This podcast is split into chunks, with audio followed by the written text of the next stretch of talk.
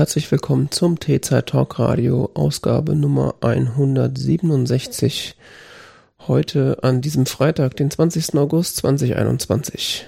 Mein Name ist Jan-David Gude und mit mir im Studio wie immer Johannes Heimann. Hi. Schöne Zeit gehabt. Du bist ganz ja. in der Urlaubsentspannung, ne?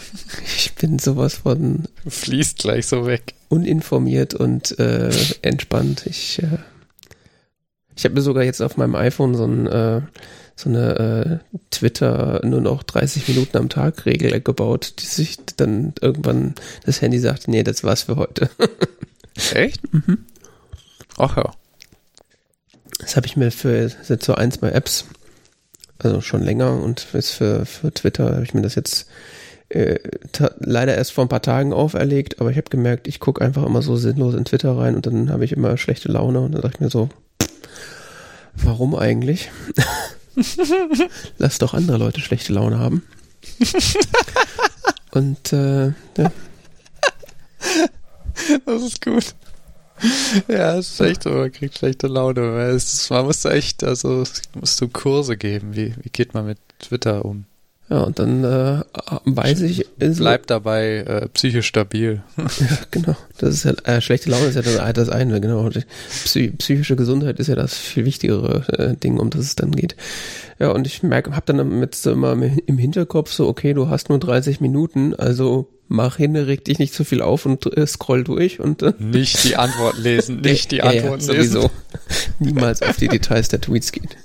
Und nicht die ja Antworten so, lesen. Und, und, das ist ja sowieso. Oh, das äh, ist aber eine gewagte Aussage. nicht die Antworten lesen. ja. Hm? Ja, so Leute aus AfD-Umfeld sagen irgendwas oder Leute, die große Linke sagen vernünftige Dinge. Oh, nicht die Antworten lesen.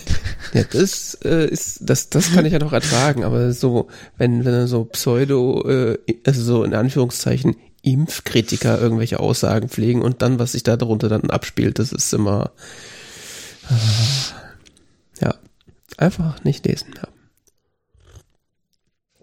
Ja. ja, ja, ich weiß nicht, ich hatte, also im Moment gibt es ja so verschiedene, ich lese ja in letzter Zeit wieder Twitter. Ähm, und drauf gekommen bin ich wegen so dem Klimakram, weil das ja irgendwie so mein, mein Special Interest ist in den letzten Wochen, Monaten oder geworden ist, nachdem ich mal äh, das jahrelang wegignoriert habe, mich wahrscheinlich so viele Intellektuelle und Leute, die irgendwie äh, sich dafür halten. Ähm, bin ich ja, ich bin momentan dabei, da viel drüber zu lernen und, und äh, zu, zu, zu, forschen und, und ganz fasziniert von dem, was man alles da so entdecken kann und sonst was. Und da gibt es sehr, sehr viele, sehr kluge Leute auf Twitter. Aber ähm, dadurch bin ich auch wieder in Kontakt gekommen mit dieser Welt auf Twitter, die mich auch übrigens in den letzten Monaten ziemlich erstaunt hat, wie radikal die geworden ist. Also, mhm. ja. also ich hatte irgendwie das Gefühl, so vor so Seit wann gibt's Twitter? 2007, glaube ich, oder 2008. Okay. Ja, okay, dann so vor zehn Jahren ungefähr war das irgendwie nicht so gewaltvoll oder so. Nee, vor zehn Jahren waren das ja quasi nur ein paar verrückte Berliner und wir, also. Okay. Das war echt. Klar, da haben Leute mal sich angeblökt und so, aber das ist ja echt schlimm. Also ja, das war dann aber, Leute blöken sich im, im äh, linken Spektrum an, was denn jetzt die bessere Möglichkeit ist, um die Welt zu retten und nicht, äh, nein, es gibt gar keinen Klimawandel und äh, so schlimm sind jetzt Nazis auch nicht. Ja, nee, ich habe sogar letztens was gemeldet über Hassmelden, hm. worauf ich dann zwei Tage später eine E-Mail bekam, naja, wir geben das jetzt weiter an die Strafverfolgungsbehörden. Okay. Also wir haben jetzt Anzeige erstattet. Okay. Also so Sachen. Ja, das da, also da vor so vor so richtigem äh, so diesem Hasssumpf bin ich bisher Gott sei Dank immer irgendwie noch dran vorbeigekommen. Äh, aber da gibt es natürlich auch noch ganz andere Leute, die da ganz andere Erfahrungen machen. Naja, da ging es um Glorifizierung von, von Terrorakten. Ja, nicht schlecht. Mhm. ja, das. Äh, ja, was man so stolpert, wenn man einfach so Twitter liest, ne? Sobald, wenn sie es aufmacht, so eine Triggerwarnung kriegen. ja, das, also das ist ja auch einer der Gründe, warum ich eigentlich vor ein paar Monaten äh, das mit diesem Mastodon mal ausprobiert habe und da eigentlich äh, viel lieber drin mich bewegen würde, aber mhm. man, das, solange man halt noch äh, einen Twitter-Client hat, guckt man halt dann noch rein. Ich muss sagen, ist vor allen Dingen in dieser Klimabubble, in die ich dann da halt so reingerutscht bin, weil es mich wirklich interessiert, ähm, weil ich da Dinge lernen will und so, ähm, habe ich Sachen gesehen, das ist echt, also ich weiß nicht, wenn du irgendwie Journalist oder oder äh, Forscher bist, der dich mit diesem Gebiet im Fokus beschäftigt, dann musst du wirklich, also Menschen, was sie da, was denen da teilweise auf Twitter entgegenschlägt, das ist schon heftig. Mhm.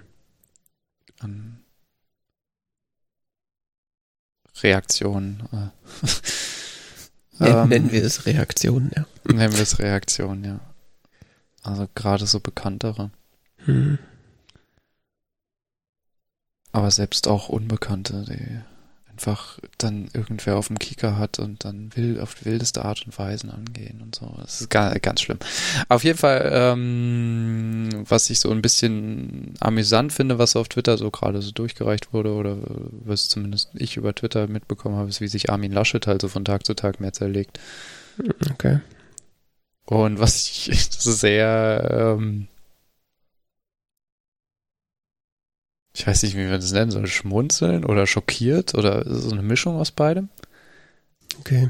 War wie in einem Interview, wurde Fokus oder so, es war gestern, heute, ich weiß es nicht mehr, vorgestern, äh, Focus Online, so ein Video und der wurde kurz gefragt, ja, ihre Top-Themen sind ja äh, Klima und Digitalisierung, was äh, gehen sie denn ansonsten als nächstes an? Mhm.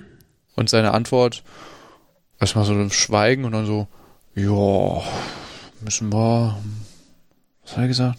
Ja, was machen wir noch? und dann hat er irgendwas erzählt von einem 100-Tage-Programm, was er dann demnächst vorstellen würde. Aha, ja, das kennt man so. Wenn man nicht mehr weiter weiß, kündigt man ein 100-Tage-Programm an, dass man dann sich schnell ausdenken muss, wenn man dann das nächste Mal noch gefragt wird. das ist so, ein 100-Tage-Programm in 100 Tagen.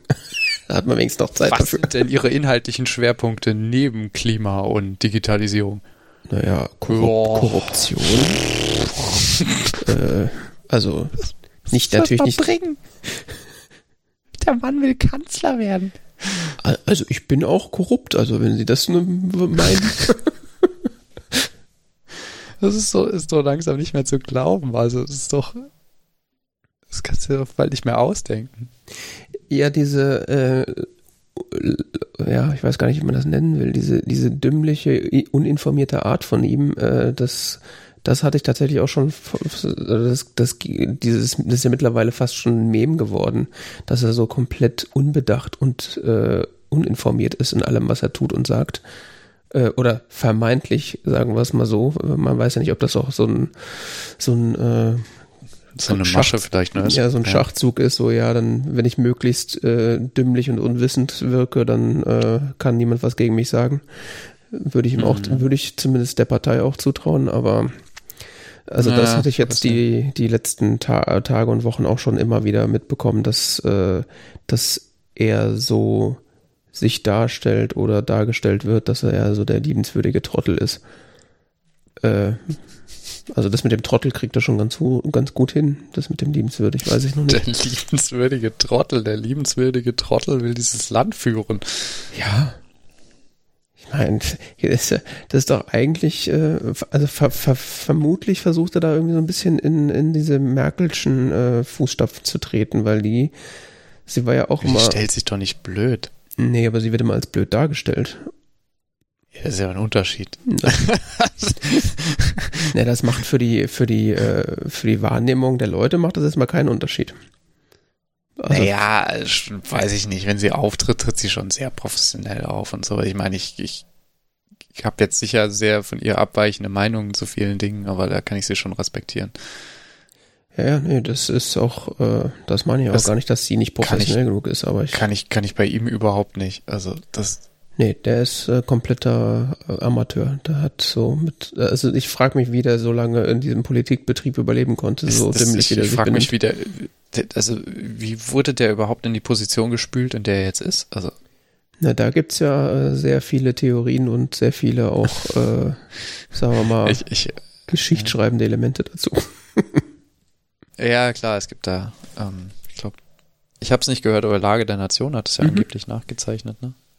Die haben das so ein bisschen versucht und das ist, kann ich äh, sehr empfehlen, sich das anzuhören, wie er dann so durch seine katholischen Burschenschaften Geschichten da nach oben gespült wird und das ist schon, ja, genau das will man haben.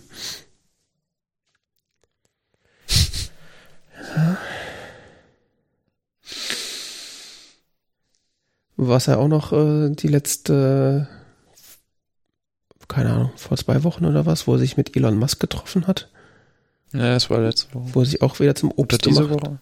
Ich weiß Innerhalb der letzten paar Tage auf jeden Fall. Ah, das ist ja auch Ja, zum, weiß, zum, zum Obst gemacht, weil er dann mit dem nochmal dem Elon Musk nochmal erklären wollte, dass das ja mit der Elektrik, mit der elektrischen Fahrerei, das ist ja noch nicht ganz geklärt. Wahrscheinlich kann man ja, Ja. auch, ist das mit dem Wasserstoff ja viel besser. Ja, er sagte dann so, ja, es ist ja in, ähm, äh, sagte irgendwas so von wegen, ja, Hydrogen Cars und sonst was sind ja auch noch in, in Erprobung und Elon Musk fing an zu lachen und so erstmal so zu schmunzeln und, und sagte, ja, das ist, das ist obviously, also das ist offensichtlich in, ähm, eine Zeitverschwendung Mhm. und fing dann an, so schallend zu lachen, während Armin Laschet weiter sprach auf Deutsch und sagte dann, ähm, ja, das ist ja noch ein Streit in der Wissenschaft, was da jetzt besser ist. Genau. Ich frage mich nur, welche Wissenschaft er da meint, weil die Wissenschaftler, die ich dazu gehört habe, die sind da sehr eindeutig. Ja, ich musste auch daran denken, dass, was er ja sagte, äh, dass er sich nicht so häufig gemein macht mit der AfD, aber wenn er, äh, aber er muss ihnen da zustimmen, so von wegen, wenn jemand die Wissenschaft anführt, dann muss man sich fragen, was er im Schilde führt. Ja, das kann nichts Gutes sein. Da hat, da hat er auf jeden Fall schon mal eine Agenda. Ja, da ja offensichtlich. Also es ist, es, also dieses Wasserstoffgedöns, das ist echt faszinierend. Ja, ja. Das ist wirklich faszinierend, weil es gibt wissenschaftlich gesehen da echt keinen Streit drum. Ich meine, natürlich, klar, für bestimmte Sachen sind, ist Wasserstoff sehr sinnvoll, aber für sehr viele Sachen ist es auch einfach völlig irrelevant, weil es einfach keinen Sinn macht. Ja, das ist halt Ich wahrscheinlich habe so da der. so, eine, so ja. eine tolle Grafik gehabt, wo jemand, ähm, wo wir gerade darauf kommen, ich habe das jetzt nicht, ah, da habe ich es wieder. Äh, Twitter so eine tolle Grafik gefunden gehabt, wo jemand in einer in einer Leiterdarstellung quasi gesagt äh, dargestellt hat, wie äh, wo Wasserstoff sinnvoll ist und wo nicht. mhm. Und ich sag mal so, Autos sind fast die schlechteste Klasse von, äh, wo dabei steht hier uncompetitive, also nicht, nicht wettbewerbsfähig. Mhm. Und äh, zu äh, den Tweet, den kann ich mal verlinken.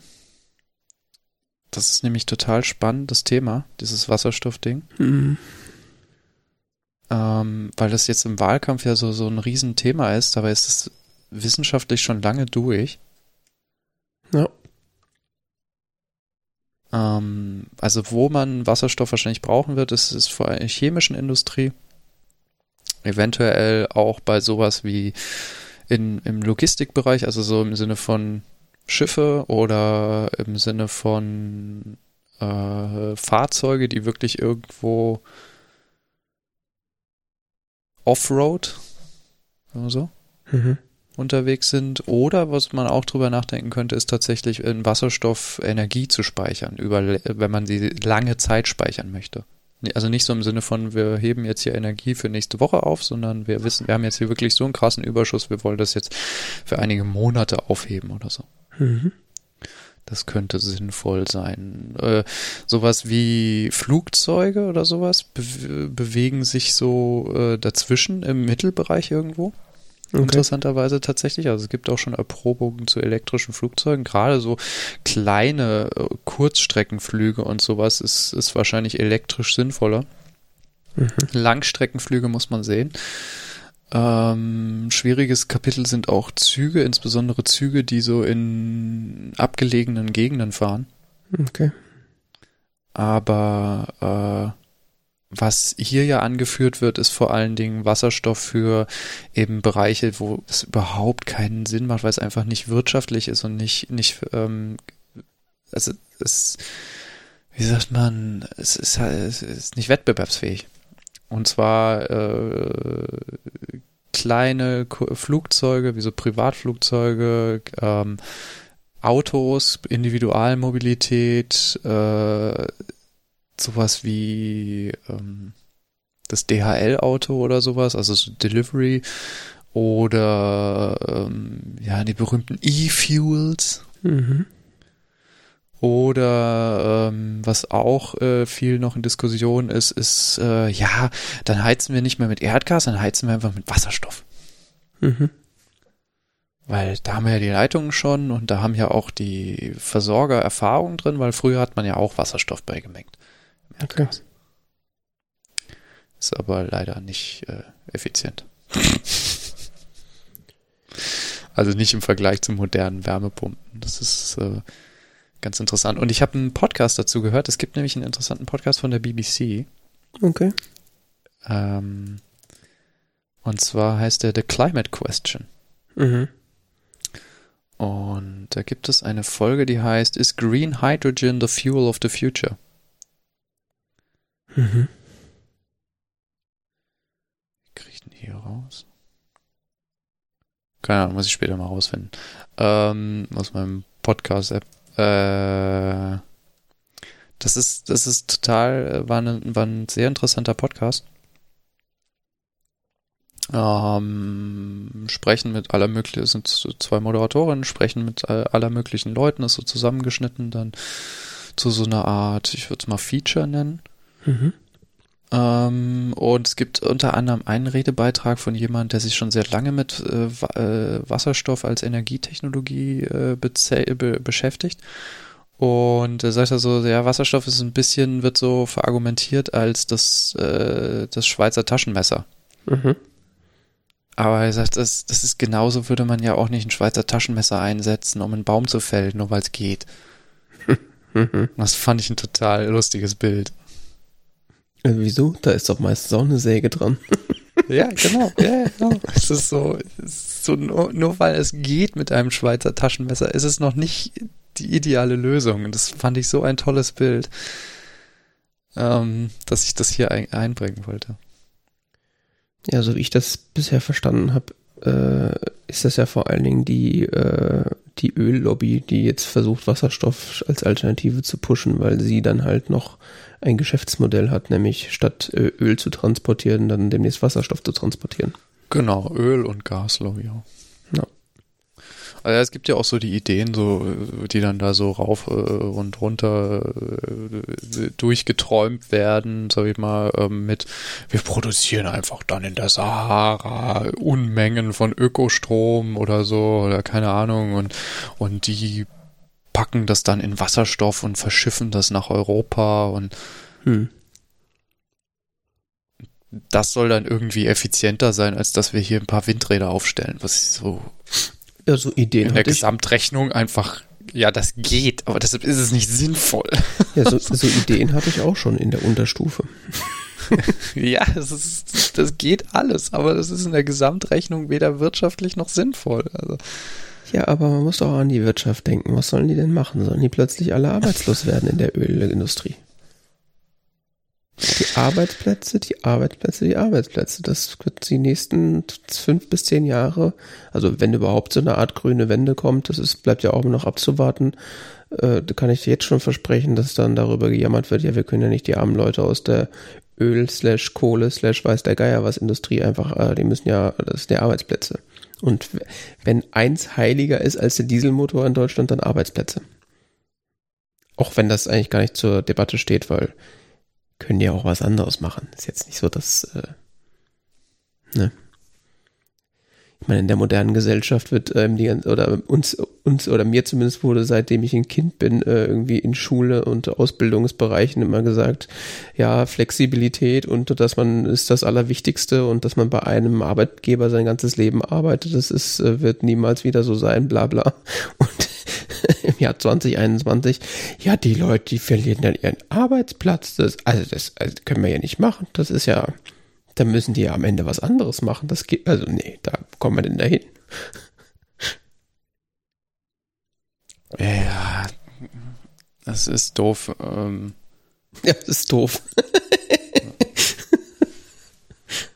Ja, ich, um den Satz fertig zu machen, es ist doof, ähm, wenn man seinen Job verliert wegen sowas. Das kann ich völlig nachempfinden. Und es ist auch, äh, ähm, es ist echt, kann auch wirklich schlimm sein, aber das muss man eben, kann man ja auch als Gesellschaft entsprechend abfedern, zumindest in gewissem Maße. Das ist jetzt sicher nicht in allen individuellen Fällen, aber in erheblichem Maße doch, wenn man sich halt gezielt dafür entscheidet und nicht irgendwie versucht, Technologien am Leben zu halten, die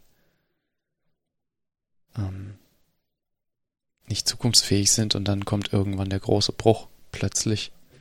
Ja, vor allen Dingen, wenn man sich mal klar macht, was sozusagen at stake ist in dem Moment. Also so das Weltklima irgendwie noch so äh, entsprechend oder den, den Wandel des Weltklimas noch so abzuwenden, dass die Erde vielleicht dann doch noch einigermaßen äh, äh, ja habitabel, bewohnbar, bewohn, genau bewohnbar bleibt versus äh, Leute im Jahre 2021 äh, verlieren ihren Job in der Ölindustrie. Das ja, ist ja auch irgendwie vor so. allen Dingen, was ist die Alternative, dass sie den Job noch ein Jahr länger haben? Hm. Und dafür haben dann andere Menschen jahrhundertelang Probleme. Das ist schon, das sind schon echt heftige Abwägungen. Weil das, das, Problem ist, dass sich das eine halt sehr konkret anfühlt und das andere so, so weit weg irgendwie. Ja. Aber wir dieses Jahr sehen, dass es so weit weg gar nicht ist. Ähm, ich ich finde es aber auch krass bei sowas wie Kohleausstieg oder so, dass man sagt, wir fördern das jetzt mit staatlichen Geldern.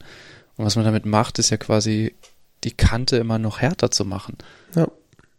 Also was, was man international beobachtet, ist ja, dass die Kohle schon wirtschaftliche Probleme teilweise kriegt, teilweise auch nicht. Es gibt da so sehr unterschiedliche Entwicklungen. Ähm, ich habe kürzlich einen Artikel gelesen, da ging es darum, dass in Australien, das ist ja einer der größten Kohleproduzenten der Welt, ne? okay. Abbauer oder wie auch immer man das nennt, äh, die haben Probleme, ihre Gruben zu versichern. Mhm weil die Versicherungsgesellschaften sagen, das ist uns zu heikel, wir versichern das nicht mehr. Okay, zu heikel, warum? Also ich weiß es nicht genau. Also die, die, die, ähm, das habe ich nicht so ganz kapiert, aber äh, auf jeden Fall als Versicherungsgesellschaft will man mit der Kohleindustrie nicht mehr so viel zu tun haben. Hm. Und ähm, das war so der, der Bottomline. Okay. Und äh, die australischen Gru Gruben äh, oder Kohleproduzenten, ich finde es halt immer so doof, Produzenten zu sagen, weil die produzieren den Kram ja nicht, sondern sie ja. graben ihn ja nur aus. Ja. Ähm, die produzieren ja nichts. ja, ich, mir fällt aber auch gerade kein besseres Wort ein. Sie nehmen einfach ein Stück der Erde und verkaufen das jemandem. Verkaufen irgendwas, ähm, was Ihnen gar nicht gehört. Herzlichen Glückwunsch. ja, so. Hier haben Sie Luft in Flaschen. ähm, ja, wer weiß, bis wann das wahr wird.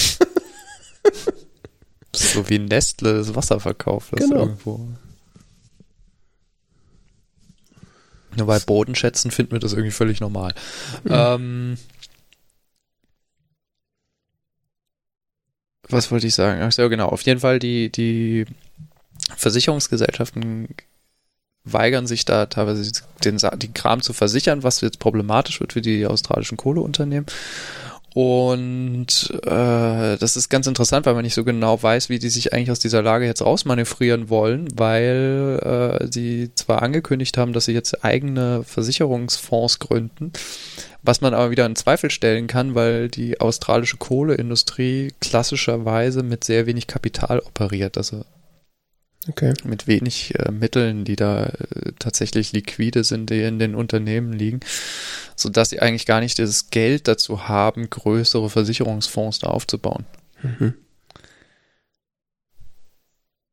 Was zu einem Niedergang der Kohleindustrie da führen könnte. Interessant. Und so sind so interessante, ich habe noch so einen Artikel hier liegen, da geht es um sogenannte Social Tipping Points in den Klimabereich. Ich habe ihn noch nicht gelesen, aber das ist unter anderem einer, und zwar der Aspekt der, äh, wie sich die Finanzwelt verhält zu, ähm, wie sagt man, Carbon Intensive Industries oder sowas. Auf jeden Fall, äh, es geht darum, ob in Treibhausgas emis äh, emittierende Industrien noch investiert wird. Und dann gibt, sagt man, es gibt da so einen gewissen Punkt, äh, wo es sich für Investoren nicht mehr lohnt. Mhm. Äh, wenn halt genug Investoren in eine andere Richtung gehen, lohnt sich irgendwann nicht mehr dagegen den Strom zu schwimmen. Und da spricht man, dass es da quasi genauso wie im Klimasystem so, so, so, so einen Kipppunkt gibt, in dem quasi die gesamte Finanzwirtschaft sagt, äh, schnell, schnell zum neuen Scheiß. Mhm. Ja, das Muss ist ich ja. irgendwann einer der nächsten Sendungen mal referieren, wenn ich das gelesen habe. Ja, da habe ich sowieso das Gefühl, dass das sich schon länger so ein bisschen anbahnt äh, in der Finanzindustrie. Ich meine irgendwie, es ist schon wieder eine Weile her, dass aber irgend, irgendjemand bei BlackRock hat auch äh, vor nicht allzu langer Zeit mal Öffentlichkeit, öffentlich wirksam gesagt, äh, dass das mit den äh, CO2 äh, Industrien, dass da BlackRock nicht mehr allzu lange äh, Geld investieren will. Ja, ja, sie machen es sehr, sehr vorsichtig und ich würde auch nicht sagen, dass das eine, dass das wirklich die Lösung des Problems ist. Überhaupt nicht. Aber es ist interessant und es könnte tatsächlich auch noch mehr Bewegung in den politischen Prozess bringen. Ja, und ich meine, äh, wenn sozusagen so äh, selbst so, äh, ich sag mal, relativ gewissenlose, ge- profitorientierte äh, Industrien wie die Finanzmarktindustrie aus der Kohle aussteigt oder aus, aus der Mhm. äh, aus der CO2 äh, emittierenden Industrien aussteigt, dann ähm, sagt das ja auch schon einiges. Jo. Hm. Wo wir gerade beim Klimakram sind. Wir haben ja letztes Mal schon über den IPCC-Bericht geredet. Mhm. Wir haben den quasi angekündigt und dann haben alle anderen darüber berichtet. Angeteasert. Genau. Naja, ich wollte halt, dass, wenn das hier jemand hört, dass man vielleicht schon vorher dann dazu irgendwie die Rahmeninformationen kommt, was das eigentlich ist und so weiter, weil das, wo ich davon ausging, dass wahrscheinlich relativ viele Nachrichten kommen, ja, das ist jetzt da. Mhm.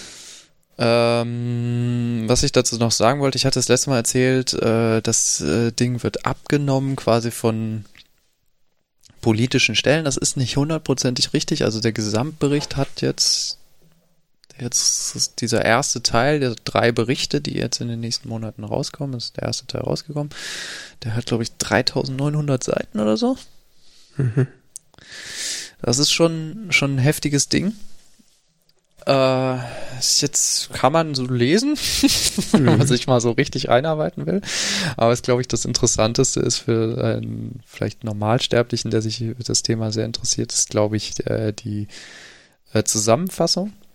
Und Mhm. diese Zusammenfassung ist eben das, was in einem Prozess zwischen sogenannten Policymakers und Wissenschaftlern abgestimmt wird Mhm. wo äh, es auch so wirklich jetzt veröffentlicht wurde, wer welche Änderungen beantragt hatte. Also Saudi-Arabien dann so ganz kleine Formulierungen an den Ändern ge geändert haben wollte bezüglich äh, wie verantwortlich jetzt tatsächlich das Verbrennen von Öl für Klimawandel ist und so. Mhm. Das ist so schräg, wie sie da immer noch versuchen, so, ja, das, äh, wie können wir die Sprache noch irgendwie weicher machen und so, aber zum Glück äh, ist die wissenschaftliche Evidenz inzwischen so unglaublich erdrückend, dass es einfach nicht mehr durchgeht und die Sprache, die jetzt auch in der Zusammenfassung rauskam, sehr eindeutig ist. Bezüglich der äh, Abnahme durch die Politik beziehungsweise der, des Einflusses auf die Politik äh, hatte ich in der Wochendämmerung, Wochendämmerung vor ein, zwei Wochen, als sie dann darüber gesprochen hatten, auch gehört, dass jetzt äh, weite Teile der noch kommenden äh, Teile dieses Berichts schon irgendwie von den ähm, Machern geleakt wurden, weil äh, ja, man irgendwie befürchtete, so dass da die Politik eventuell noch so viel Einfluss haben könnte. Ja, Leak ist, ist so eine Sache. Und zwar, es gibt äh, eine Gruppe aus Spanien, die so auch der Ex Extinction, Extinction Rebellion zu zugeordnet ist oder sich zuordnet, äh, Scientists for Extinction Rebellion oder sowas mhm. oder Scientist Rebellion und so und die haben gesagt, das ist hier, das geht alles zu langsam. Wir müssen den dritten Teil veröffentlichen und zwar, wie gesagt, das Ding hat ja drei Teile und der dritte Teil ist, was sind die Optionen für die Politik, was kann man jetzt tun? Mhm. Um, ähm, und das haben sie an bestimmte Medien weitergegeben, wie zum Beispiel den Guardian. Mhm. Also du kannst es nicht wirklich lesen, aber es gibt halt so bestimmte Aussagen daraus jetzt in, auf verschiedenen Blogs und so. Okay. Ja gut, sind wir mal ehrlich, die meisten lesen das ja wahrscheinlich sowieso nicht. Also das ist dann aber entsprechende Medien Zugriff ähm, darauf haben, ist ja dann schon mal ein Vorteil. Ich kann noch eine äh, eine Seite empfehlen, die den Report nochmal so erklärt, so Stück für Stück. Mhm. Das ist die Seite Carbon Brief, die von einem Klimawissenschaftler äh, unter anderem gemacht wird, den ich schätze. Ähm, das, äh, die haben eine sehr lange, was heißt sehr lange, eine, eine Analyse geschrieben und da erklären sie, äh, was ist das Ding eigentlich, was steht da jetzt genau drin, was ändert, was, was äh, steht da drin zu, wie ändert sich Regenfall, was ändert sich äh, Schnee und Eis, was, was ist mit den, mit den Meer Weltmeeren, was hat es mit diesen Tipping Points auf sich und so weiter, gehen halt so Kapitel für Kapitel durch mhm. und erklären das in verständlicher Sprache auf Englisch wohlgemerkt. Mhm. Ich weiß nicht, auf Deutsch gibt es, glaube ich, kenne ich bisher nur, äh, die das wirklich so detailliert machen, den Podcast Das Klima. Okay. Den hatten sie auch in der Wochendämmerung kurz angesprochen. Das macht der Florian Freistädter. Genau. Okay. Ähm, zusammen mit Claudia Frick. Ähm, Podcast Das Klima auf dasklima.fm. Mhm die sprechen jetzt äh, Woche für Woche, äh, wollen sie, wenn ich es richtig verstanden habe, ein Kapitel jede Woche durchsprechen. Ah ja, stimmt. Ja, da erinnere ich mich dran, dass sie das ich erwähnt haben. Mhm. Den Anfang gehört und fand es wirklich bisher überzeugend, aber gibt halt noch nicht viel Inhalt. Ja. Aber es ist davon auszugehen, dass die beiden wissen, was sie tun. Sagen wir es so. Cool, cool. Ähm, noch so unter den bisschen schräger, äh, äh, was es noch so an Reaktionen gab. Ich meine, aus der Politik gab es relativ wenig. Mhm. So gefühlt. Ich meine, da liegt jetzt so ein Dokument vor, was in knapp 4000 Seiten zusammenfasst, wie die Welt untergeht. Mhm. Und die Reaktion ist so, ja, müssen wir was machen, ne? Ja. Äh, eine bisschen komödiantische, schräge Herangehensweise hat ein Forscher gemacht, der hat Haikus geschrieben. Okay. Über verschiedene Aussagen aus dem oder zu verschiedenen Aussagen aus der aus dem Bericht und das ist, äh, sind so drei Seiten, kann man sich mal angucken. Er hat das auch getwittert. Ähm, ich verlinke mal das, das Dokument, wo er das veröffentlicht hat, das Google Docs. Mhm. Uh, er nennt es auch Psycho. das ist toll. Das ist wirklich toll. Also. Ja. So. Und ich weiß nicht, ob das unter Konsumkritik oder es ist so ein bisschen, geht schon ein bisschen über in den Bereich. Ich habe nämlich noch zwei Dokus in dem Bereich geschaut. Okay. Ja. Weiß ich jetzt auch nicht, ob das Konsumkritik ist. Du wirst ja wahrscheinlich wenig über die Machart sprechen, sondern eher über den Inhalt. Ja, ich weiß nicht, wenn ich so viel darüber reden möchte. Ich habe ähm, den Film An Inconvenient Truth, äh, beziehungsweise zu Deutsch eine unbequeme Wahrheit gesehen.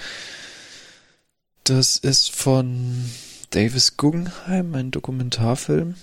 Mhm. Äh, hat 2007 den Oscar gewonnen. Okay. Ist mit äh, Al Gore gemacht. Dafür ist der Film auch sehr bekannt. Das ist halt äh, eigentlich Al Gore die einzige Hauptfigur ist. äh, der ist Erzähler und äh, die meiste Zeit im Bild. Mhm. Und Al Gore äh, erzählt hier in dem Film, wie er sich, wie er in Kontakt gekommen ist mit dem Thema Klimawandel, äh, Klimakrise äh, und erklärt dabei auch das ganze Phänomen. Mhm. Und zwar sind weite Teile davon sind Aufzeichnungen eines Vortrags, den er gehalten hat oder den er häufiger schon gehalten hat, wo er quasi Menschen, hauptsächlich in den USA, aber auch in vielen anderen Städten auf der Welt, äh, die Klimakrise erklärt hat. Mhm. Und dieser Film zeigt halt diesen, diesen Vortrag quasi mit so Einschnitten von Rückblicken von Al Gore auf seine politische Arbeit im Bereich Klimakrise. Okay beziehungsweise auch Reisen von ihm in Bezug auf Klimariese und so. Und das ist wirklich ein gut gemachter Film, kann man es nicht so schwer Doku, so, dass sie so schwer im Kopf liegt, mehr so schwer im Herzen, weil ähm, da ist auch ein bisschen amerikanisch, schon so ein Einfluss, aber doch relativ nüchtern. Ähm, Mm, fasst das ganze Thema sehr gut zusammen, mhm. finde ich. Muss ich sagen, nach allem, was ich bisher da zumindest darüber weiß. Und äh, fand ich überzeugend, wenn man sich mal damit beschäftigen möchte. So als Einstieg. Okay. Das ist auch schon so Kommt auch. Film, ey. 2007. Ja, das ist äh, erschreckend. Gell? 2006, 2007. 2007 den Oscar gewonnen, 2006 erschienen. Es gibt auch eine äh, Fortsetzung, die habe ich auch noch nicht gesehen. Von 2017. Al Gore war doch äh, der Gegenkandidat der Demokraten gegen George W. Bush damals, oder? War das nicht so? Ja. ja, ja. Ja, weil ich fängt auch damit an, ja, Sie kennen mich, ich bin Al Gore, ich ich war mal der nächste Präsident. Ja, weil ich bin gerade auf der Wikipedia-Seite und da, was, was mir gar nicht klar war, ich meine, gut, zu dem Zeitpunkt war ich auch einfach zu jung, um mich irgendwie mit US-Politik äh, auseinanderzusetzen, äh, dass er ja unter Bill Clinton äh, von 93 bis 2001 Vizepräsident war. Das war mir so irgendwie gar nicht bewusst. Mhm. Ich kannte den nur sozusagen durch, durch diesen Wahlkampf, äh, wo er dann gegen äh, George W. Bush äh, verloren hat. Der war Vizepräsident und der hat sich damals auch sehr, sehr in diesem politischen Bereich engagiert. Also er hat zum Beispiel Kohlesteuer durchgesetzt, tatsächlich in der Regierung Clinton. Der hat äh, sehr stark darauf eingewirkt, eingewirkt dass das Kyoto-Protokoll zumindest halbwegs zu einem Erfolg wurde. Mhm. Und äh, der war da wirklich äh, federführend. Aktiv und federführend und mhm. wichtig. Wichtig ist, glaube ich, das richtige Wort. Ja, Präsidentschaftswahl 2000 hat er eigentlich gewonnen, aber eigentlich auch nicht. Äh, was? Er hat halt äh, den Popular Vote, das ist ein bisschen so amerikanisches Wahlsystem. Äh, so, das ja. war so ein Drama. Also er hat damals den Popular Vote eigentlich gewonnen. Er hat 500.000 Stimmen mehr bekommen als George Bush. Mhm. Ähm, es hing dann an Florida. Und dann war da so ein Drama in Florida mit, wer hat denn jetzt gewonnen? Und dann gab es Neuauszählung und Neuauszählung und nochmal eine Neuauszählung und hin und her und sonst was. Und irgendwann und irgendwelche, äh, gab es irgendwann irgendwelche Krisen mit den Wahlmaschinen und sonst was. Und ganz am Schluss hat es dann ähm, das Verfassungsgericht von Florida entschieden. Mhm.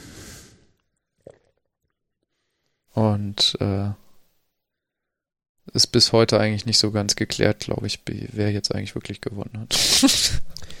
also rein rechtlich gesehen hat natürlich George Bush gewonnen, aber es ist immer, es ist, und ähm, im Gegensatz zu zum Beispiel Trump hat, hat äh, Al Gore schon gleich sofort darauf gesagt, ich äh, erkenne das jetzt an und äh, ich gratuliere Herrn Bush zum Wahlsieg. Ja, im Gegensatz zu Trump äh, äh, gibt's ja bei der gab es ja bei der Trump-Wahl auch nichts zu beanstanden.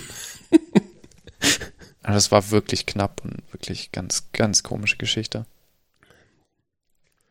Trump hat ja Gott sei Dank bei seiner zweiten Wahl weder Popular noch irgendwelchen Votes gewonnen. Das ist ja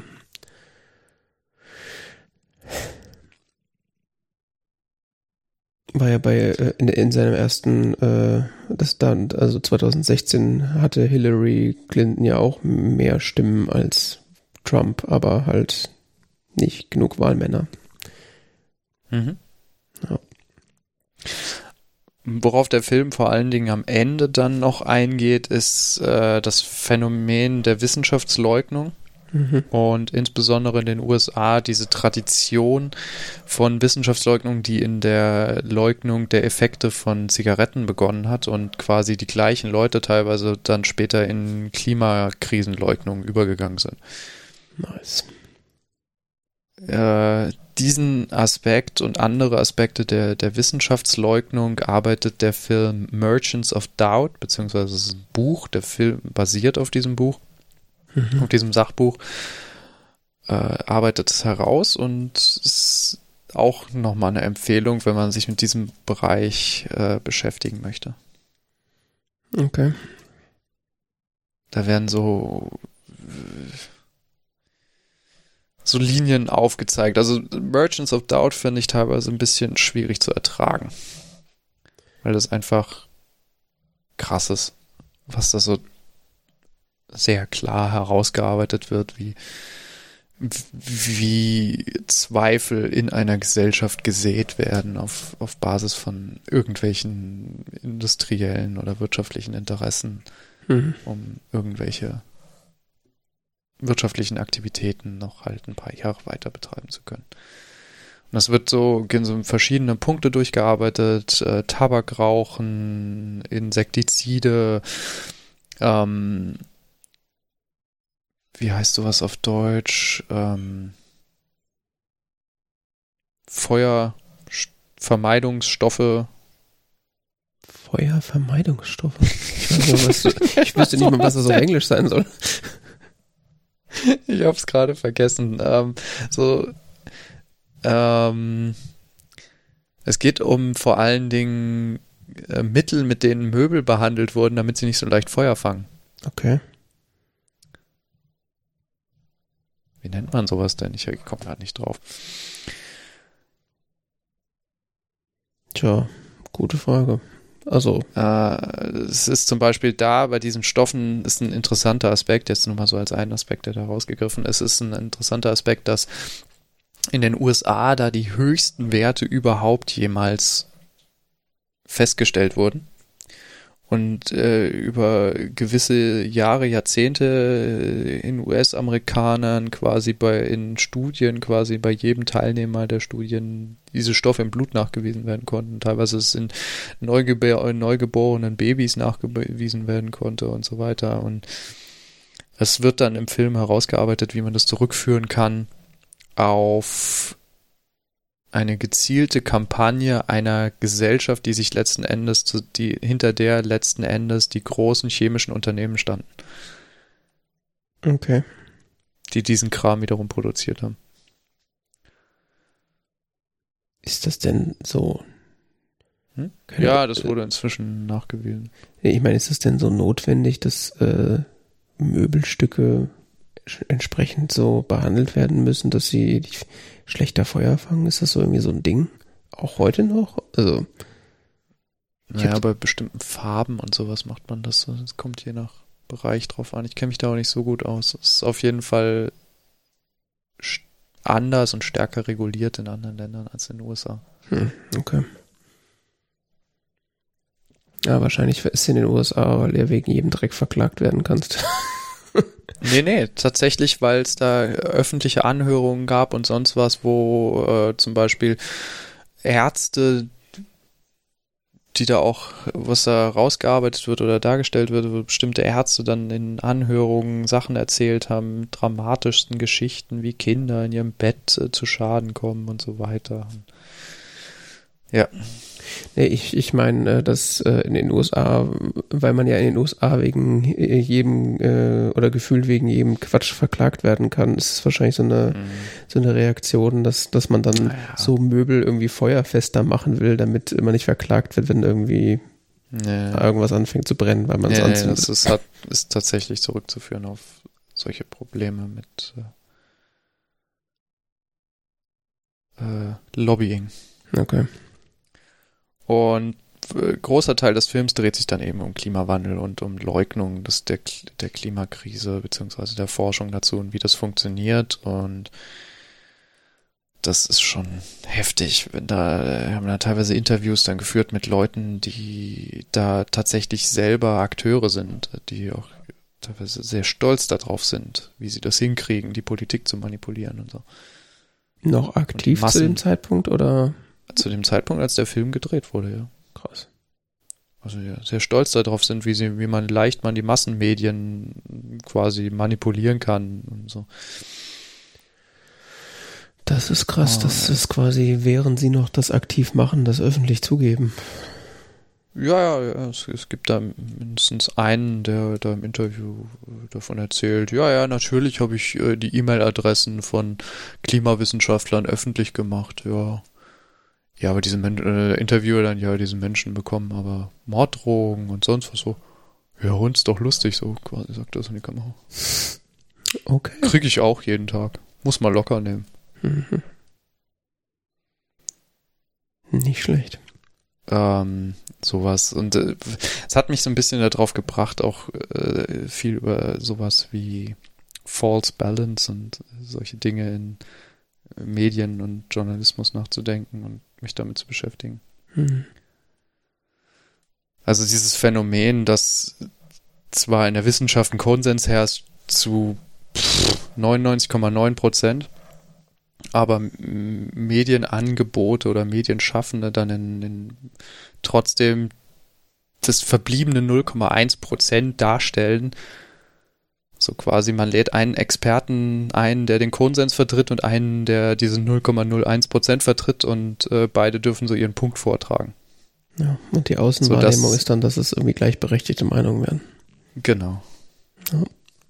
Dabei ist das eine die Meinung einer wirklich verschwindend kleinen Minderheit und das andere äh, die Meinung äh, der wirklich überwiegenden Mehrheit, hinter der auch jetzt gar nicht mal nur so die, die Zahl der Leute stehen, sondern einfach auch die höhere Beweislast.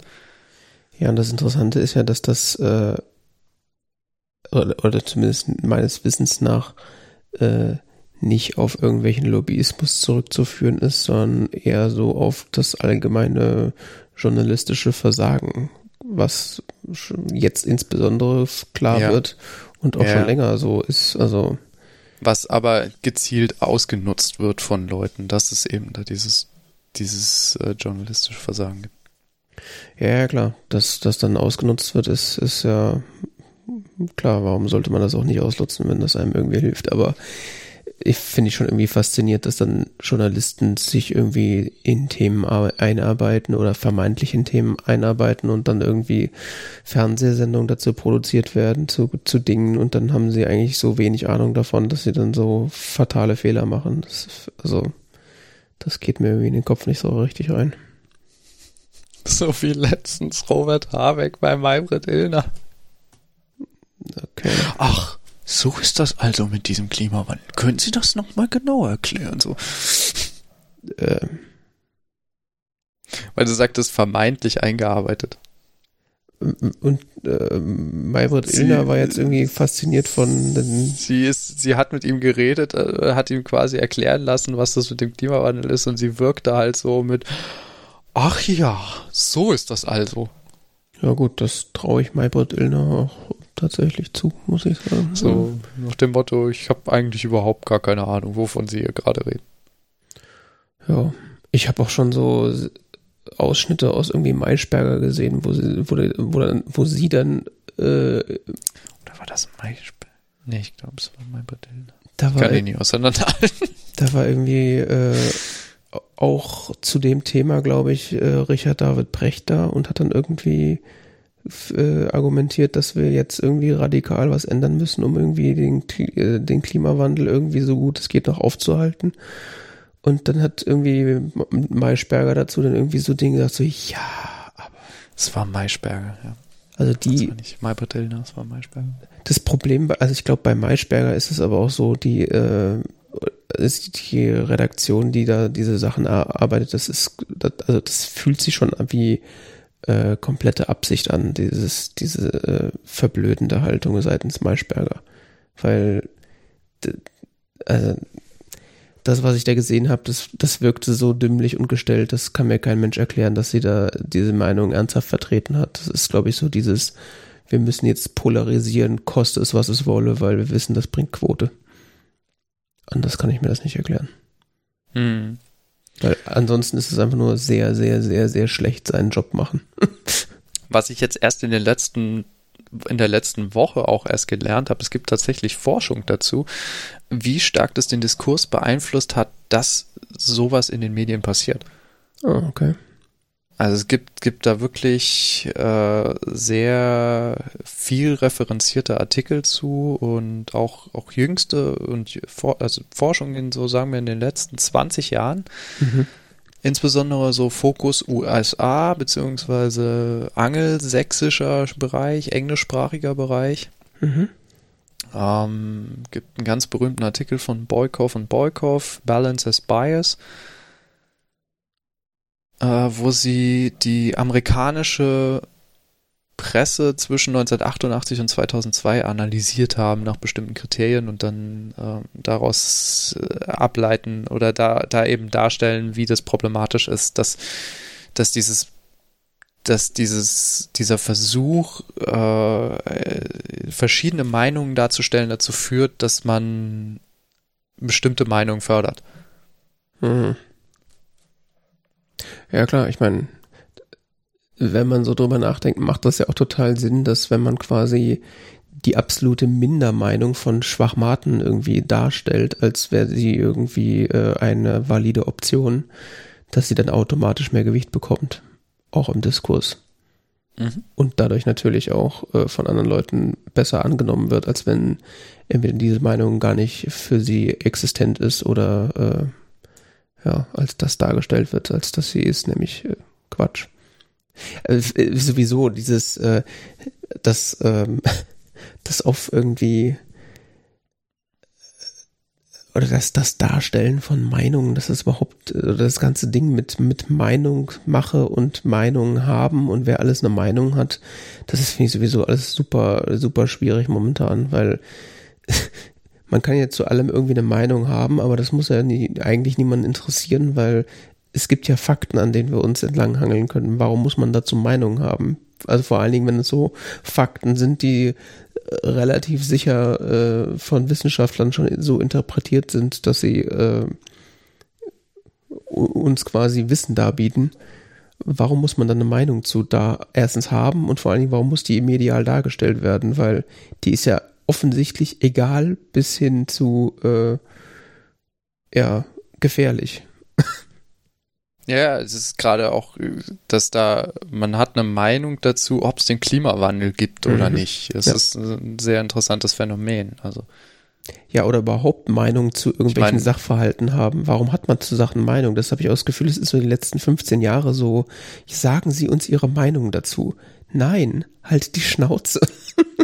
Naja, ich sag mal so, man kann darüber diskutieren, wie man jetzt damit umgeht oder so. Also das, ja, aber das, ist ja nicht das, das was ja, passiert. Das sind ja, das sind ja politische Fragen und die muss man auch politisch dann diskutieren. Aber was man nicht diskutieren muss, in dem Sinne zumindest nicht, wenn man nicht irgendwelche Evidenz nachzuweisen hat, also irgendwelche Beweise für, ich, ich weiß es aber besser, weil XY mhm. sonst was, dann braucht man nicht darüber diskutieren, ob es einen Klimawandel gibt. Das ist einfach eigenartig. Ja, das wird halt dauernd irgendwie zugelassen, beziehungsweise noch irgendwie äh, befördert. Also jetzt nicht nur im, in, in Sachen Klimawandel, sondern auch in anderen Bereichen habe ich immer das Gefühl, immer dann, wenn ich irgendwie so Mainstream-Medien in Anführungszeichen konsumiere, dass dann immer quasi aufgefordert wird, dann doch mal seine Meinung irgendwie kundzutun, wo ich mir denke, so, ja, aber warum? Meine Meinung ist doch scheißegal, wenn, wenn die Fakten eindeutig irgendwas darstellen. Naja. Deswegen kann man auch eigentlich kein Fernsehen aktuell gucken. Fernsehen und Zeitung lesen geht auch schon fast nicht mehr. naja. Ja, ich meine, wie oft wird irgendwie in der in renommierten Zeitungen wie der Zeit irgendwie über Religion und irgendwie Homöopathie geredet, wo ich mir denke, so, warum wird da überhaupt drüber geredet? Das ist doch äh, why? Ich, ich, ich, ich habe keine Ahnung, ich konsumiere das nicht mehr auf diese Art. Ich konsumiere das eigentlich nur noch auf die Art, dass ich irgendwie auf irgendeine Art auf einen Artikel darauf verwiesen werde. Ja, ja, aber das sagt doch auch sehr viel darüber aus, wie diese Medien funktionieren, dass sie halt so einen Schwachsinn halt weiterhin ja. behandeln, der nachgewiesenermaßen gar nicht existieren dürfte, als äh, jetzt im Sinne von oder am Beispiel Homöopathie, äh, dass, dass das eigentlich nicht existieren dürfte als Medizin, weil es Quatsch ist. Stattdessen spricht man darüber, ja, und wie sind Ihre Erfahrungen damit? Who cares? Also, naja. Hm. Man regt sich nur wieder auf. Ja, ich glaube, von Homöopathie geht aber wahrscheinlich jetzt nicht gerade der Planet unter. Ja, weil Auch vorher der Klimawandel äh, uns dahin rafft. Ja, der Klimawandel. Also ich werde weiter darüber Dinge lernen und hier berichten. Das habe ich befürchtet. es tut mir leid. Kann nicht anders. Ja. Also es ist auch ein interessanter Punkt. Ich habe äh, äh, mit bezüglich Klimawandelleugnung und sowas und auch in der Politik, na, vielleicht als abschließender Punkt. Mhm. Ähm, ich weiß gar nicht mehr, wo ich es gelesen oder gehört hatte. Es war auf jeden Fall, jemand hatte äh, gesagt, natürlich kann die Politik den Klimawandel nicht voll annehmen. Im Sinne von, der ist da, das ist schlimm, wir müssen was tun. Weil der moralische Druck einfach so enorm werden würde, wenn du wirklich sagst, alles, was da steht in diesem IPCC-Bericht, das ist, das ist jetzt wichtig und richtig und wir müssen das befolgen dann wird der moralische Druck einfach so enorm, dass deine Handlungsoptionen als Politiker weggehen. Okay.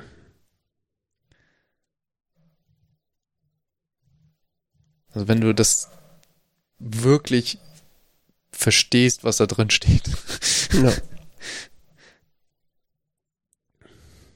Hast du, kannst du so eine Position wie Herr Laschet oder so, sie fährt momentan nicht mehr verantworten. Das ist. Na, ich meine, so, so Parteien wie äh, SPD und CDU, dass die äh, das nicht irgendwie als Wahrheit akzeptieren können, äh, das ist mir auch schon klar, weil sonst müssten sie ja zugeben, dass sie die letzten 16 Jahre, in denen sie regiert haben, äh, nichts gemacht haben und im Grunde ihr Volk verarscht haben. Aber ich sag mal, in der milden Hoffnung, dass wir vielleicht in äh, ein, zwei Monaten eine neue Regierung haben, an denen die nicht mehr beteiligt sind, äh, könnte äh, ja dann eine neue Regierung sagen, ja, wir akzeptieren, was da drin steht, beziehungsweise wir sehen das als wissenschaftliches Faktum an und tun ab jetzt all, all, all das, was notwendig ist, um, äh, um das Beste daraus zu machen. Mhm. Ja, einer von beiden wird daran beteiligt sein, der Regierung. Ja, das stimmt leider. ja. Dann sind wir durch mit dem Klima. Ja. ja. Dann kommen wir zu etwas äh, leichterem und äh, unterhaltsamerem äh, ich bin äh, von den äh, kapitalistischen Göttern auserwählt worden äh, und bin mittlerweile Besitzer einer PlayStation 5. Mhm. Was äh, nicht viele von sich behaupten können. Ganz exklusiver Club. Ne? Ja, tatsächlich. Also man kann sie ja aktuell immer noch nicht richtig kaufen. Also immer nur kurz und dann sind sie überall wieder ausverkauft. Mhm. Ähm, und äh, ja, ich habe dann in meinem Urlaub, äh, in dem ich mich gerade noch befinde, äh, etwas intensiver angefangen, äh, PlayStation zu spielen und ich äh, hatte äh, das Spiel Star Wars Jedi Fallen Order äh, mir gekauft, schon vor ein paar Wochen. Und ähm, da jetzt mal ein bisschen mehr Zeit äh, investiert.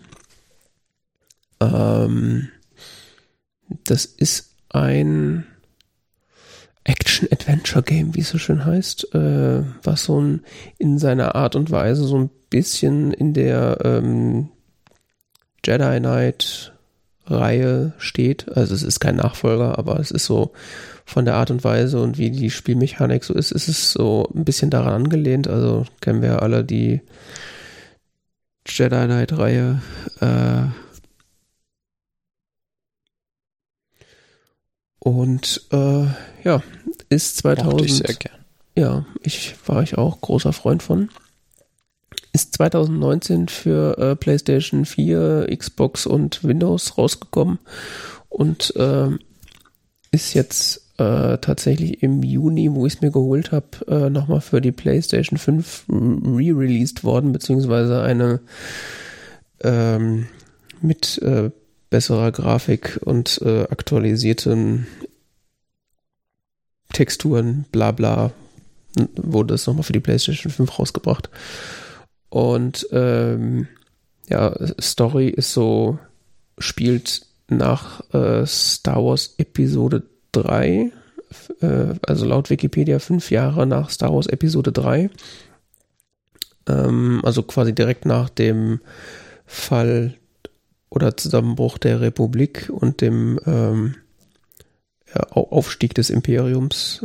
Äh, und man spielt ein äh, Jedi beziehungsweise ein Padawan, der äh, sozusagen noch in der Republik als Padawan ausgebildet wurde und dann äh, mit dem Fall der Republik sich halt vor dem Imperium versteckt oder verstecken musste, weil wir wissen ja, das Imperium hat dann äh, nach dem Fall der Republik äh, oder mit dem Fall der Republik alle Spuren der Jedi äh, versucht auszulöschen. Und äh, ja, der hatte, hat sich irgendwie von, von seinen, von der Macht, äh, er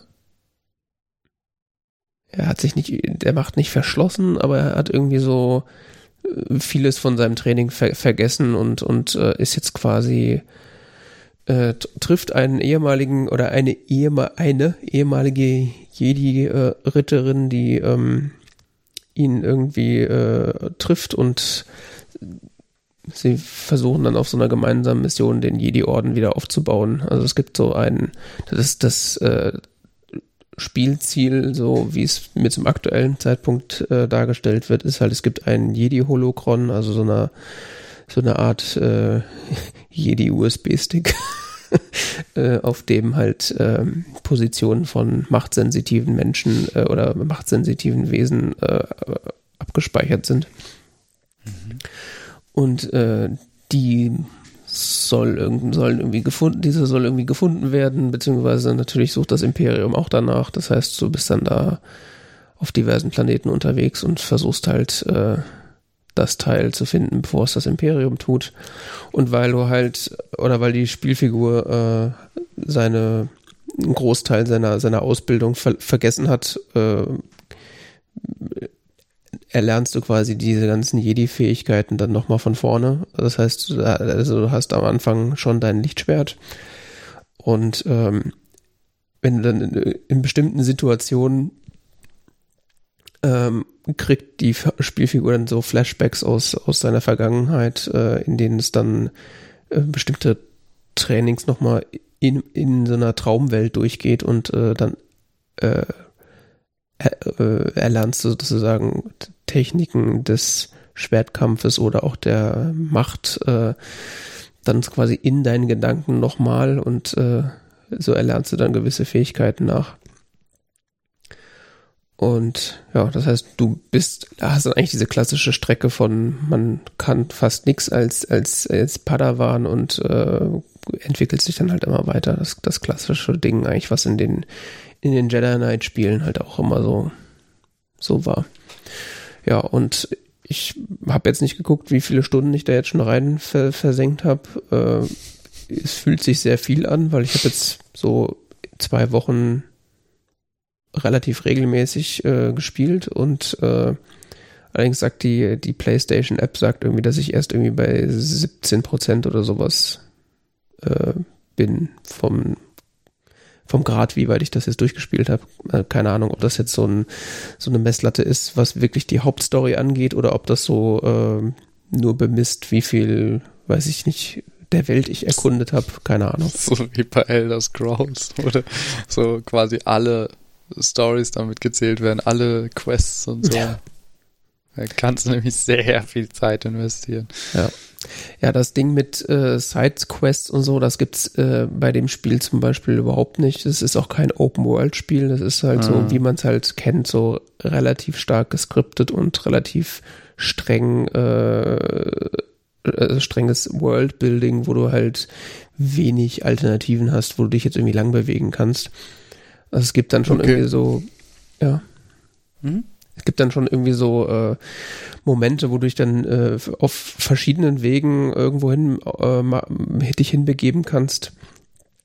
Aber äh, oder du kannst halt Orte entdecken, die nicht äh, wichtig für die Story sind, aber wo du halt irgendwie dann noch Extras findest, irgendwie neue Schalter für dein Lichtschwert und so Geschichten. Also äh, gibt's dann schon so ein bisschen was zu entdecken und manche Sachen helfen auch, weil sie dann irgendwie das Spiel erleichtern, aber es ist schon relativ äh, klar äh, abgezeichnet, wo du dich sozusagen hinbewegen musst und was du zu tun hast. Aber es ist äh, sehr äh, cinematisch, ist das das Wort, inszeniert. Ähm, also gibt, gibt Sequenzen äh, und auch weil die Grafik so gut ist, äh, es gibt Sequenzen, die sehen aus, als wären sie gefilmt. Äh, und ähm, also es fühlt sich über große Strecken tatsächlich so an, als würde, würdest du einen Star Wars-Film gucken, weil es einfach so nah an dem, äh, an den, an der äh, Mechanik und auch am Klang der, Fil der Filme ähm, arbeitet. Also die Musik ist, ist grandios. Also super äh, immersive, äh, wie man sagt, äh, das Ganze. Und auch äh, ja, super schick ge gebaut, so spielmechanisch. Also du bist dann quasi, äh, fliegst dann quasi von einem Planet zum nächsten um halt äh, Spuren zu verfolgen, um diesen Holocron zu finden. Und äh, du bist halt mit deiner, äh, mit, dieser Frau, die, äh, die, die auch mal ein Jedi-Ritter war und dem Piloten unterwegs auf der Mantis, also das ist das Schiff. Und ähm, ja, du wählst dann quasi aus, auf welchen Planeten du als nächstes gehen, gehen willst. Äh, und dann sitzt, stehst du halt im Cockpit und siehst halt, wie das, äh, wie das Schiff abhebt vom Boden und du dich dann in den, in den, äh, in den Hyperraum begibst, also äh, das, das Schiff auf, auf Lichtgeschwindigkeit beschleunigt. Und das sieht alles schon sehr, ich will nicht sagen realistisch aus, weil es ist ja Quatsch, aber es sieht halt alles so aus, als wäre es Teil von so einem, so einem Star Wars Film. Also schon im Vergleich zu dem, was man so aus den alten Jedi Knight Filmen, äh, Jedi Knight Spielen gewohnt ist, ein sehr, sehr starkes Upgrade. es ist äh, sehr, sieht sehr polished und sehr gut aus alles. Äh, spielmechanisch beziehungsweise das Kampfsystem fand ich am Anfang ein bisschen gewöhnungsbedürftig oder es fühlte sich am Anfang relativ holprig an. Mhm. Äh, was sich jetzt aber so nach ein paar Spielstunden dann für mich gelöst hat. Entweder weil ich mich dran gewöhnt habe, da bin ich nicht so ganz sicher, oder weil ich den, den Performance, den Performance-Modus des Spiels aktiviert habe. Also es gibt irgendwie so einen, äh, so der Standardmodus ist, dass das Spiel quasi so gut aussieht, wie es halt irgendwie kann und da halt äh, die Framerate äh, beeinflusst sozusagen. Und äh, dann gibt's den Performance-Modus, wo halt auf äh, so ein bisschen die Optik reduziert wird, aber dafür du ständig mit 60 Frames pro, pro äh, Sekunde spielst. Mhm. Was auf der PlayStation optisch überhaupt keinen Unterschied macht. Also auf der PlayStation 5 vor allen Dingen. Äh, und seitdem ich jetzt also auf 60 Frames pro Sekunde spiele, ist die Spielmechanik äh, deutlich zugänglicher. Es wirkt nicht mehr so holprig und das, ich glaube, das war so das Problem, was ich am Anfang hatte. Aber bin ich nicht so ganz sicher. Ja. Wenn man denn so eine Konsole oder so ein äh, Computer, der das entsprechend spielen kann, zur Verfügung hat und äh, mal wieder Lust auf so ein schönes, wohlerzähltes Star Wars Spiel hat, dann und vor allen Dingen so diesen, diesen Lichtschwert, also Lichtschwertkampf und, und das Verwenden der Macht so richtig selbst erleben will, äh, kann ich das auf jeden Fall empfehlen. Das macht schon eine Menge Spaß. Also im, im Gegensatz zu sowas wie äh, äh, Star Wars äh, The Old Republic, was ja so, wo du ja selber äh, zwar auch Kämpfe hattest, aber in, des, in den Kampf gar nicht manuell eingreifst, sondern einfach nur sozusagen sagst, mit welcher Waffe du angreifen willst, weil das dieses, so, dieses rundenbasierte äh, ja, Kampfsystem ist, während das halt, da kämpfst du selber, was das finde ich dann deutlich ansprechender. Ja, es gibt's auch für Xbox One. Ja, ja, genau. PlayStation 4 bzw. 5, Xbox One und Windows. Ich hätte gerade mal geguckt, die Xbox One kriegt man inzwischen zu Preisen, wie ich mir auch kaufen würde. Xbox One. Welche Xbox hast du nochmal? 360. 360, okay. Ja, äh, ja, wie gesagt, äh, kann ich, äh, kann ich empfehlen, macht, macht Spaß. Ja, aber sieht wahrscheinlich dann deutlich schlechter aus. Ja, gut.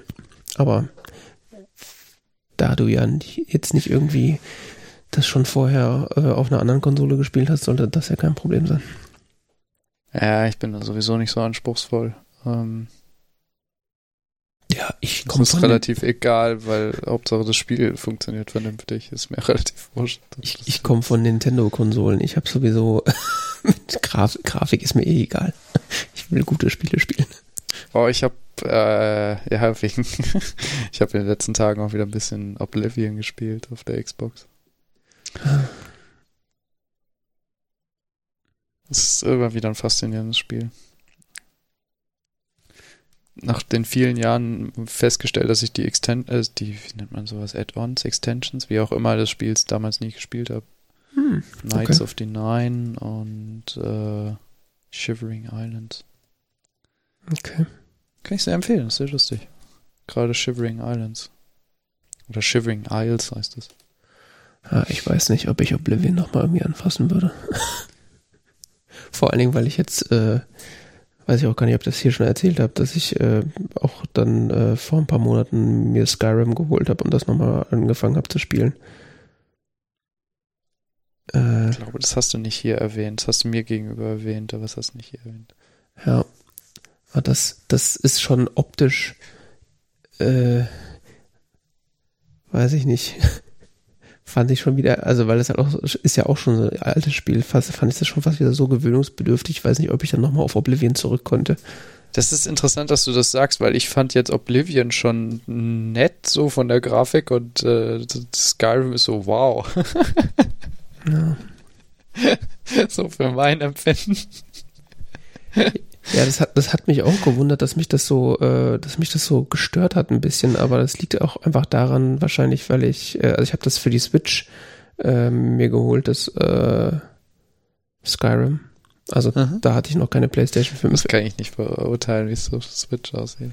Ja, da sieht's halt okay aus und ich habe halt direkt vorher ähm, ähm, Zelda Breath of the Wild gespielt, was ja einfach gigantisch aussieht auf der Switch.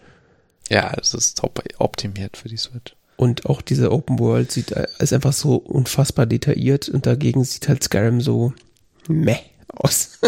also sieht auch nicht schlecht aus, aber es ist halt so deutlich schlechter als, äh, als Zelda auf der, auf der Konsole. Deswegen war das Ah. wahrscheinlich dann so ein bisschen ein zu starker Kontrast. Ja.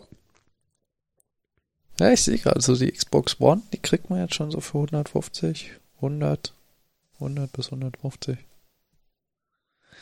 Tja, Mit allem drum und dran. why not? Wenn man uns mal kein PC rumliegen hat. Nee, sowas mache ich nicht mehr. Hä, ich, ich weiß nicht, ich habe da inzwischen keinen keinen Nerv für äh, so so viel Gedanken darum zu machen.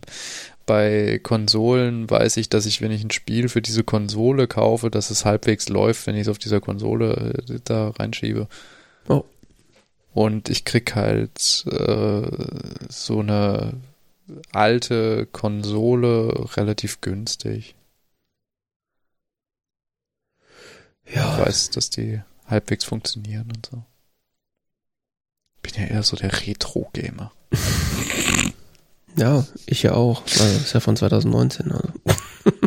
Ja, ich, ich meine, wenn es einem Spaß macht wegen mir, kann man auch den neuesten Kram kaufen. Aber mir ist es, ich weiß nicht, ich habe sehr viel Spaß mit dem alten Kram. Es reicht mir völlig, um mich zu unterhalten. Ja.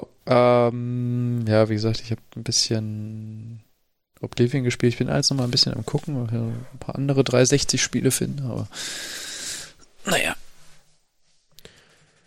Ja, ansonsten äh, zu Jedi Fallen Order noch, äh, äh, wenn man die, äh, nicht die Clone Wars Serie, die andere, wie heißt die nochmal? Äh, Rebels.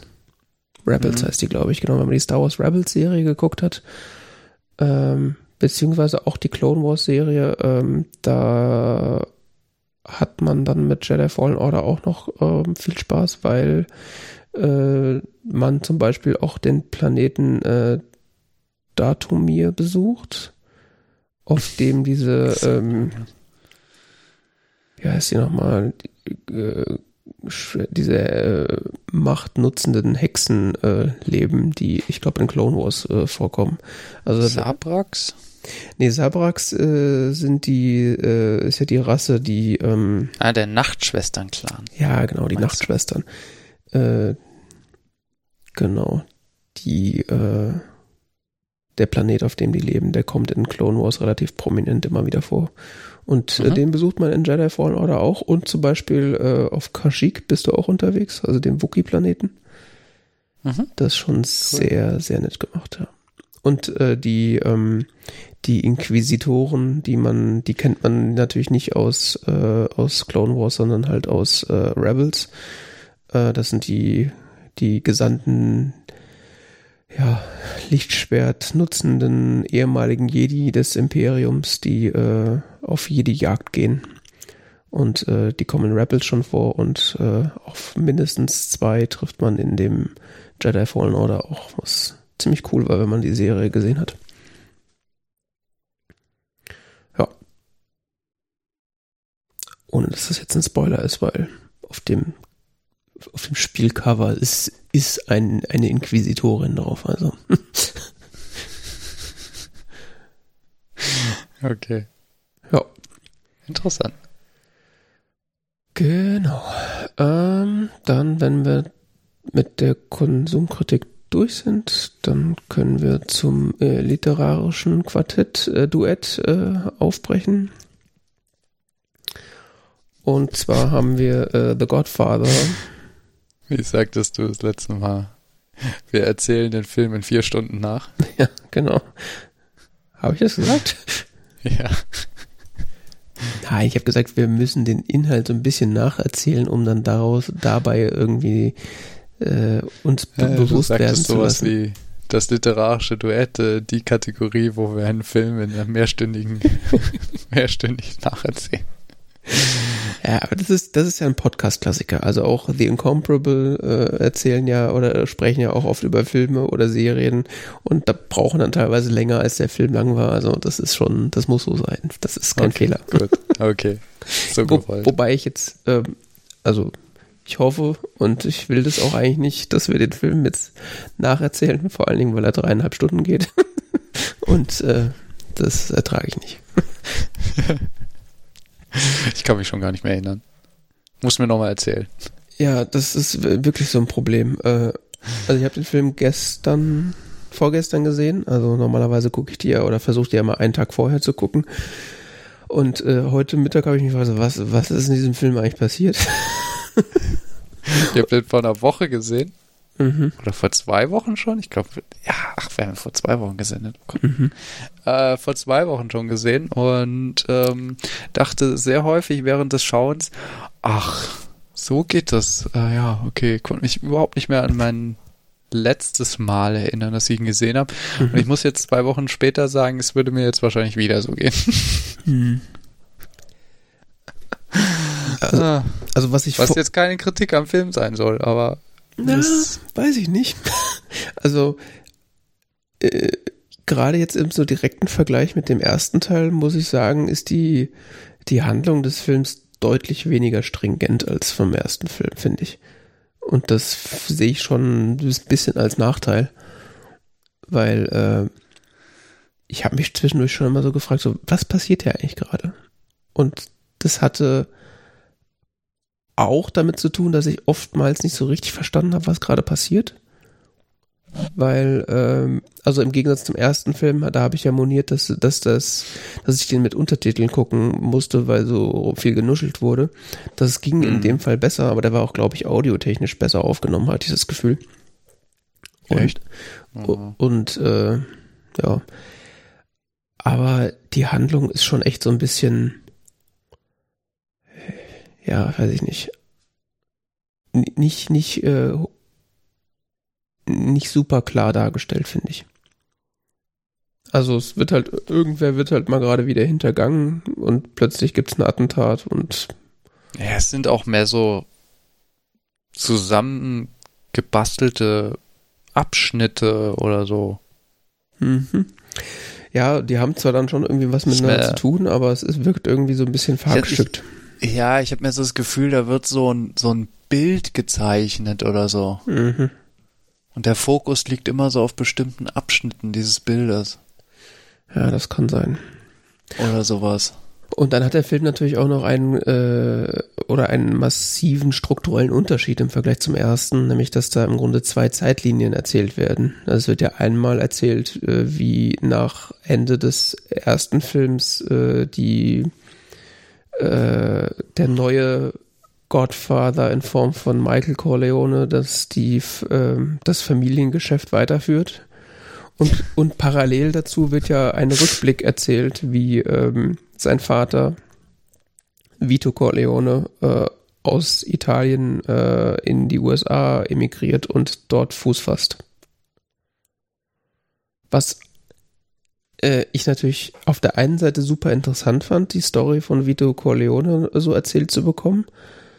Auf der anderen Seite habe ich mich die ganze Zeit gefragt, was das eigentlich soll, weil ich nicht das Gefühl hatte, dass, dass, äh, dass diese Flashbacks oder diese, diese Rückgriffe auf die Handlung ähm, äh, von Vito Corleone, dass die irgendwas mit dem Film zu tun haben. Also es wirkte auf mich die ganze Zeit so, als würde da jetzt einfach so zwei Filme parallel laufen gelassen. Also für mich hätte Ja, ist schwierig, gell? Ist das, wo, wozu ist das eigentlich da? Soll das irgendwie Parallelen darstellen? Also so im Sinne von Mhm. die, die verschiedenen Etablierungen? ja, also Aber das ist ja auch irgendwie dann wiederum nicht parallel, weil was wir ja sehen, ist, ist Michael Corleone schon so auf dem bisschen so dem Scheitelpunkt seiner Macht. mhm. Ja. Schon so fast schon in der Krise oder sowas. Ja, das, also deswegen Und- verwirrt mich das, weil das halt überhaupt eigentlich nichts, also es gibt keine Parallelität meines, meines Erachtens. Ja. Ja. Also man hätte ja erwarten können, dass, keine Ahnung, äh, dann, wenn, wenn dann irgendwie Michael äh, schwierige Entscheidung XY fällen muss, dass dann ein Rückgriff auf die Zeit kommt, wo sein Vater in ähnlichen Situationen war, aber das ist ja überhaupt nicht der Fall. Ja. Hm. Ein bisschen ist es so. Echt? Das mehr so, ja, weil so das schwierige Entscheidungen, es sind nicht so unbedingt vergleichbare schwierige Entscheidungen, was wird gezeigt, quasi so Vito Corleone hat auch schon schwierige Entscheidungen getroffen oder XY umzubringen, aber da sind dann äh, die äh, Parallelen eigentlich mehr so zum Verhalten von Michael im ersten Film. Genau, das finde ich, das finde ich nämlich auch, dass, dass, dass das eigentlich so Parallelen gewesen wäre, die man im ersten Film vielleicht äh, gebraucht hätte.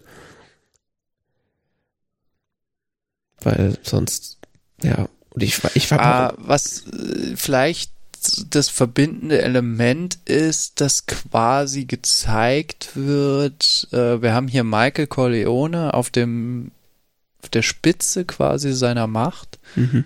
Er kann eigentlich nur noch verfallen, die Macht, die er jetzt hat. Ähm, und gleichzeitig dann gezeigt wird, aus was für Verhältnissen kommt der eigentlich? Wie ist der groß geworden? Weil das wird ja immer wieder dann gezeigt, so klar, du siehst jetzt den kleinen Vito Corleone und sonst was, so Späßchen, aber was man dann viel sieht, ist Vito Corleone mit seinen Kindern. Ja.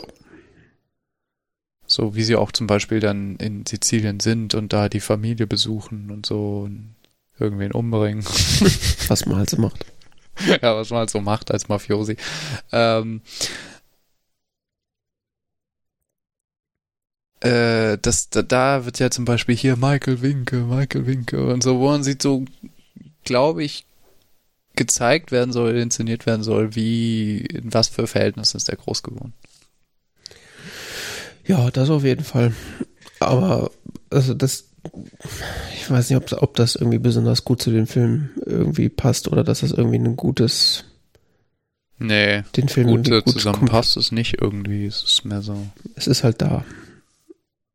Also ich habe mich auch immer wieder gefragt, wenn dann so ein Rückblick kommt, warum kommt der jetzt eigentlich gerade?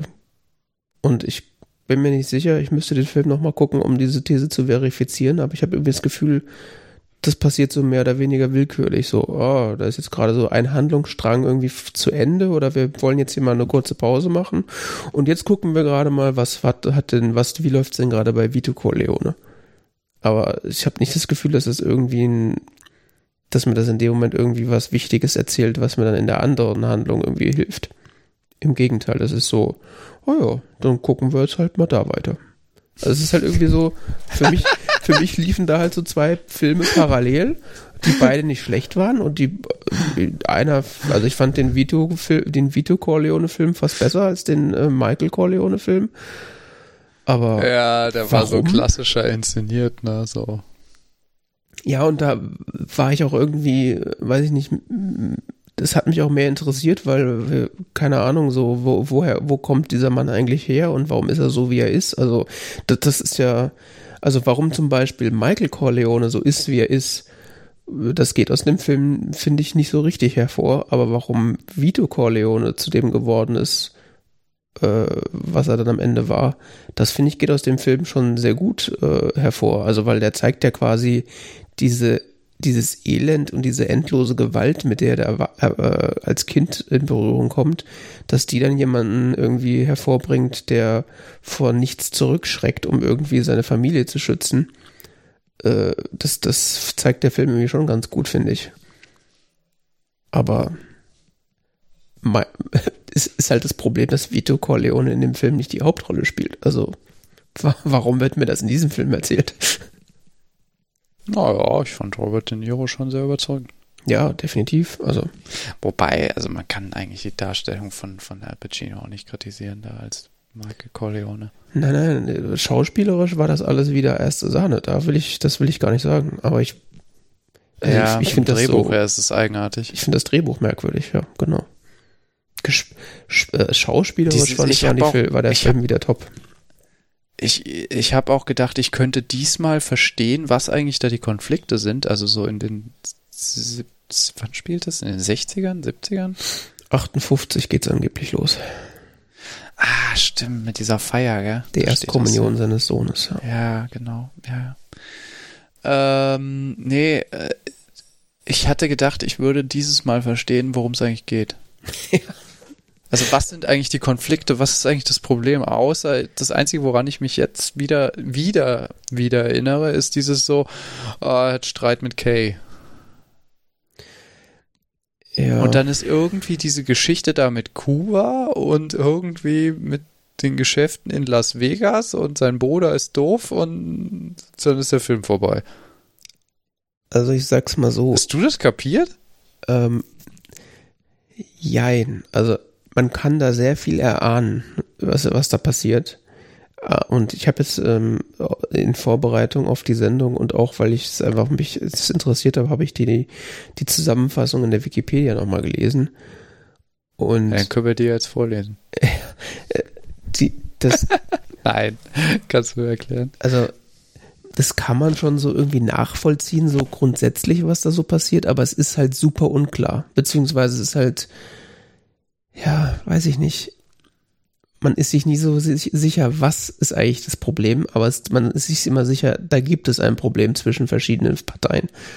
Und äh, also der, der Film äh, geht ja mit dieser Erstkommunion los und dann äh, gibt's diesen, äh, diesen Charakter äh, Frank Pentanelli heißt er, dieser äh, etwas ältere Herr, der mit Michael sprechen möchte und äh, der aber irgendwie keinen sonderlich, äh, da im Gegensatz zu anderen wird er da irgendwie warten gelassen. Mhm. Und der hat irgendwelche, ähm, also der, der ist, arbeitet offensichtlich für Michael, beziehungsweise ist Teil der Familie, wie auch immer. Und der hat aber irgendwie Probleme mit den Rosato Brothers, die irgendwie mit auf seinem Territorium irgendwie Dinge machen. Es wird nie genau gesagt, was das Problem ist, aber die, da gibt's irgendwie Streit und Michael soll da irgendwie, äh, soll da ihm aushelfen und er sagt ihm aber, nö, äh, geht nicht, weil die Rosato Brothers, ähm, die arbeiten für Hyman Roth, diesen anderen äh, Den Gro- Juden. ja, genau, der, was, der dann äh, sehr, äh, äh, ja, als, als, als Jude beschrieben wird. Warum auch immer. Ähm, Ja, was ich, was ich total spannend finde, also das, das ist ein Aspekt, den ich, den ich äh, lustig oder lustig, den ich interessant fand an dem Film, war ähm, dieser Verweis dann da auf die Koscher Nostra.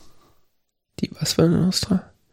Die Koscher Nostra, auch genannt Yiddish Connection oder Jewish Mob oder so. Ah, okay. Ähm, ja, jüdische Verbrecherorganisation. Okay, die war mir bis eben kein Begriff, ehrlich gesagt. Die, die gab es tatsächlich und die, diese Figur von dem Hyman Roth, die ist nachempfunden einem Gangster, der oder Mobster, der hieß Meyer Lansky. Mhm.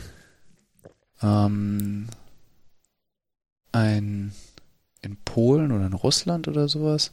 Mhm. Ja, in Russland geborener Gangster, der dann später, später in Florida gelebt hat. So ähnlich wie der Hyman Roth. Ja, okay. Ja, auf jeden Fall, diese Rosato Brothers arbeiten halt für, für den und der ist aber gleichzeitig so ein, äh, ja, la, schon seit langem so Businesspart Businesspartner der Familie und auch schon mit, äh, war auch schon mit Vito Corleone, ähm, ja, war, waren schon Partner sozusagen. Und äh, deswegen äh, hilft Michael äh, diesem Frank da eben nicht, weil er will da, sich's mit Hyman Roth nicht verscherzen. Und äh, in derselben Nacht wird dann äh, gibt's dann so einen äh, Attentatversuch auf auf Michael in seinem eigenen Schlafzimmer Hm. und er vermutet dann, dass es äh, dieser Frank äh, sein muss, der ihn da ange angegriffen hat. Äh, stellt sich aber raus, es war wohl Hyman Roth, der ihn irgendwie loswerden will. Warum, weiß ich nicht, wird mir in dem Film nicht so klar. Und wie sich später im Film Das raus habe ich nämlich auch nicht kapiert. ja, und wie sich später nämlich rausstellt, äh, war Fredo, also sein Bruder, war wohl irgendwie da auch mit involviert. Ähm, weil, ja, mehr Ja, so, das, das fand ich noch am schrägsten, weil dann so, ich weiß, dass es Fredo war und ich so, und woher? Ja, das, da gibt's diese eine Szene, wo sie in Kuba sind und, und Fredo oder die Leute irgendwie, äh, die Bekannten da irgendwie, äh, denen da irgendwie eine schöne Zeit bereiten soll. Und Fredo sagt irgendwie vorher zu Michael, dass er irgendwie irgendeine Person oder irgendwas von, äh, irgendwas im Zusammenhang mit Hyman Roth, dass er die nicht kennt. Und dann sagt er aber im Beisein von Michael zu anderen Leuten, ah, hier, das ist doch XY, der, der, das ist irgendwie ganz besonders toll also er widerspricht sich da in diesem Moment quasi äh, gegenüber dem und da wird dann äh, wird dann Michael klar, dass dass dass äh, Fredo ihn angelogen hat und schließt dann daraus, dass er wohl dann auch äh, irgendwie involviert äh, gewesen sein muss in seinen Verrat oder in, zumindest in das Attentat oder was auch immer. Aber es ist halt alles so super unklar, was da eigentlich los ist.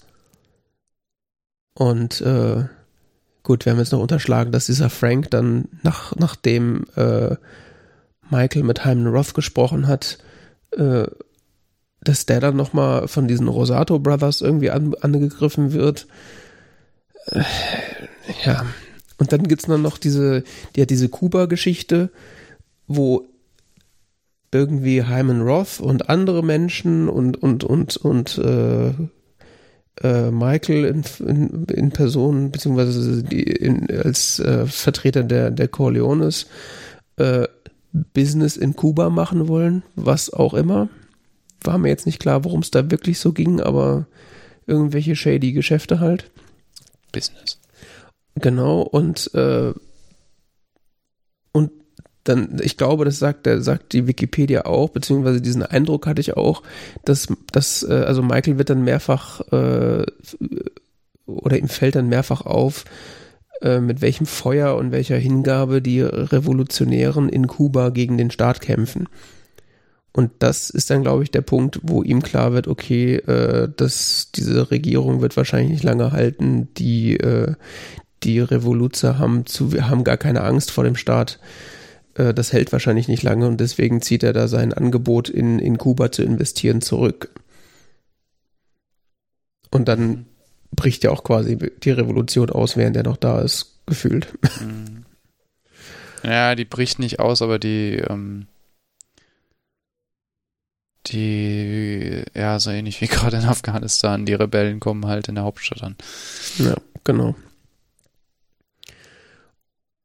Und äh, danach gibt's dann noch dieses Senate Committee, was, was eine Crime Investigation führt, wo äh, Michael dann vor dem Senat aussagen muss, was ich auch nicht so ganz verstanden habe, warum es ein Senatkomitee gibt, was irgendwie so eine Investigation führt, warum es da nicht irgendwie so der Staatsanwalt sowas macht. Das war irgendwie merkwürdig. Auf jeden Fall wird er da befragt und dann ähm, kommt auch nochmal dieser, dieser Frank ins Spiel vom Anfang. Der hat das Attentat auf ihn überlebt. Und der hat sich, äh, weil er dachte, dass dieses Attentat der Rosatos irgendwie mit, mit Michael abgesprochen war, äh, dachte, dass er ihn da hintergangen hätte und äh, hat sich dann mit dem FBI zusammengetan und will dann gegen Michael aussagen. Mhm. Und äh, Michael weiß das dann zu verhindern, jetzt ist es nochmal ganz merkwürdig, indem er seinen Bruder aus Sizilien einfliegt, also den Bruder von diesem Frank. Und der sitzt dann halt bei dieser Anhörung da und die Wikipedia sagt, dass er den quasi als Geisel genommen hat.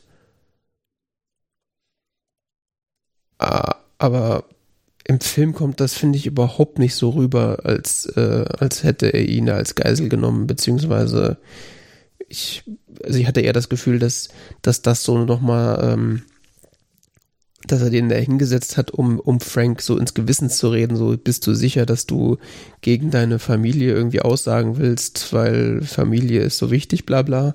Keine Ahnung. Also super unklar, was das, was, wie das dann tatsächlich abgelaufen ist, aber ja, das führt dann dazu, dass, dass äh, Frank äh, eben nicht vor diesem Senat aussagt und äh, stattdessen dann seinen Deal, den er mit dem FBI geschlossen hat, äh, nicht bekommt und dann entsprechend eingesperrt wird ins Gefängnis.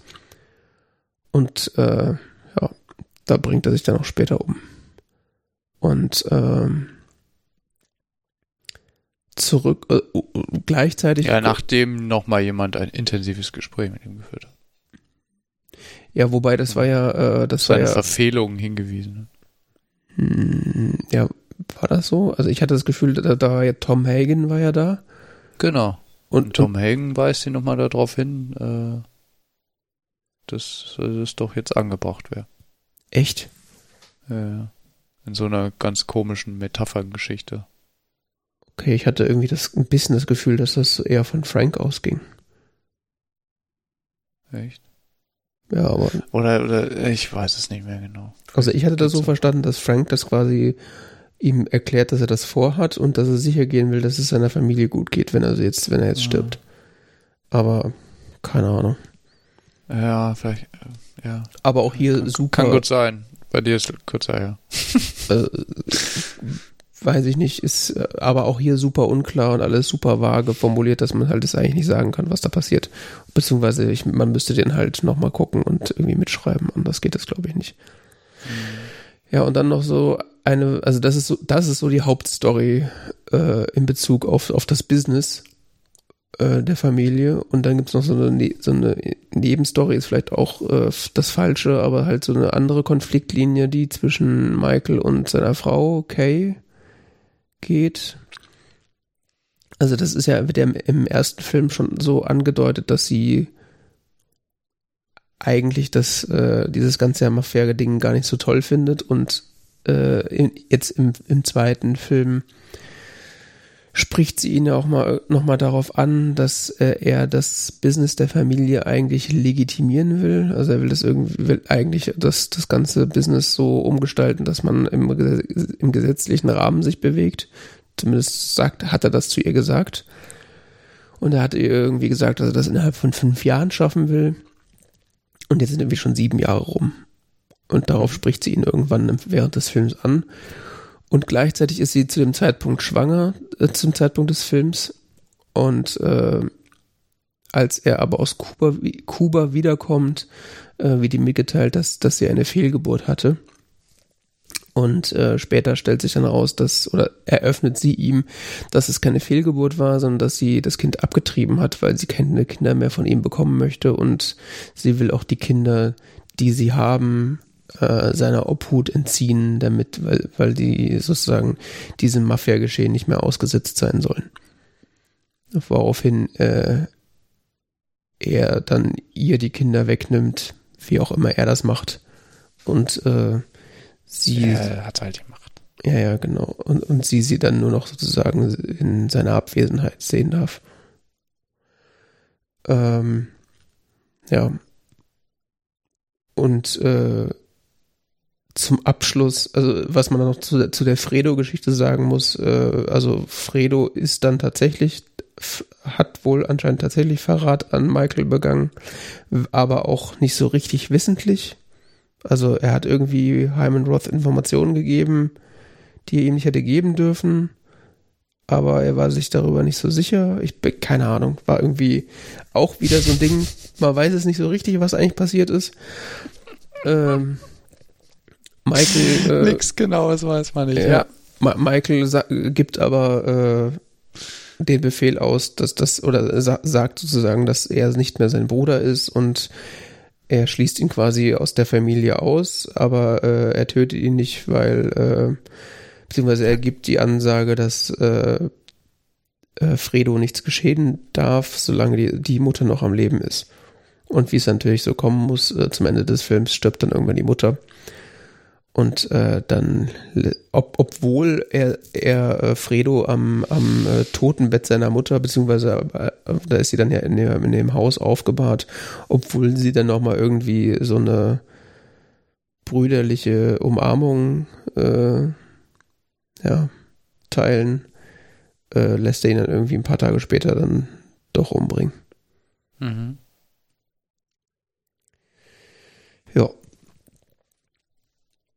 Und Das ist, glaube ich, die Schlussszene, oder? Das ist so ziemlich die Schlussszene. Ja. Der Fredo sitzt irgendwie mit einem anderen Typ auf dem Boot, der ihm dann von hinten in den Kopf schießt und äh, man sieht dann, man hört den Schuss und man sieht dann äh, Michael im, im Bootshaus stehen und dann ist der Film quasi vorbei.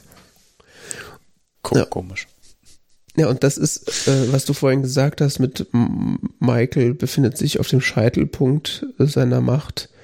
Das, ja. das ist so, ich glaube, das ist so das, was die, zumindest der, der Michael-Teil dieses Films, äh, das, was diese, diese, äh, was dieser Teil des Films quasi erzählt, so äh, der Godfather auf dem Höhepunkt seiner Macht und wie er sich davon langsam runterarbeitet, beziehungsweise wie er seine Familie so langsam zerstört. Ja, er kann ja quasi, also was, was wir sehen, ist ja ein, ein Michael Corleone, der sich in einer Situation in seinem Leben befindet, wo er quasi er kann nur fallen. am Ende des Wachstums angekommen ist. Genau, mhm. er kann nur noch fallen. Und das ist ein interessanter oder ein, ich finde ein bisschen schräger Ausgangspunkt für ein Drama. Ja, das ist vor allen Dingen ein schräger Ausgangspunkt für einen Film, bei, bei dem ich jetzt erwartet hätte, dass er jetzt quasi Weil, jetzt die ganze Story von Michael Corleone erzählt. Ja, aber jetzt mal so rein tragödientechnisch gedacht, ich meine, es kann sich ja nichts mehr aufbauen. Ja. Das auch, das stimmt. Es, es, wir können, wir können, das Einzige, was wir noch erleben können, ist jetzt quasi die, oder was wir auch erleben im Film, ist quasi die, das Ausagieren der Krise. Mhm oder dass, dass sich langsam, ganz fürchterlich langsam quälend ausbreitende Krise, die letzten Endes ja darin resultiert, dass Michael Corleone völlig isoliert ist. Also jetzt quasi seine Frau ist weg, seine Familie ist weg, alles ist weg. Das Einzige, was er noch hat, sind halt so ein paar engste Vertraute.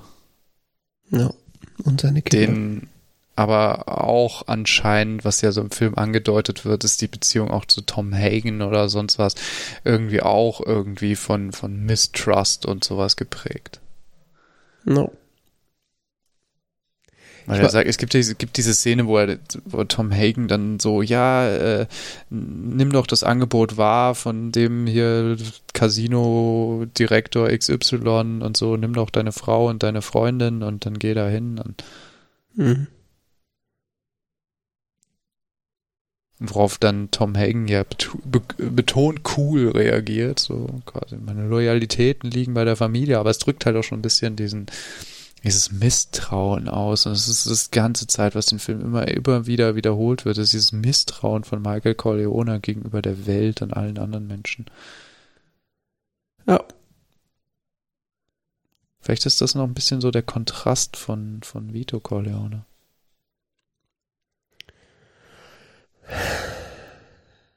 Ja. Weil Vito Corleone ja so ein bisschen dargestellt bekommen als Mensch, der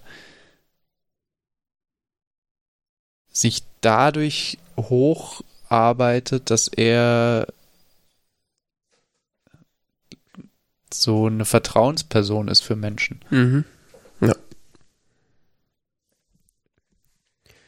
Und das äh, ist Michael nicht.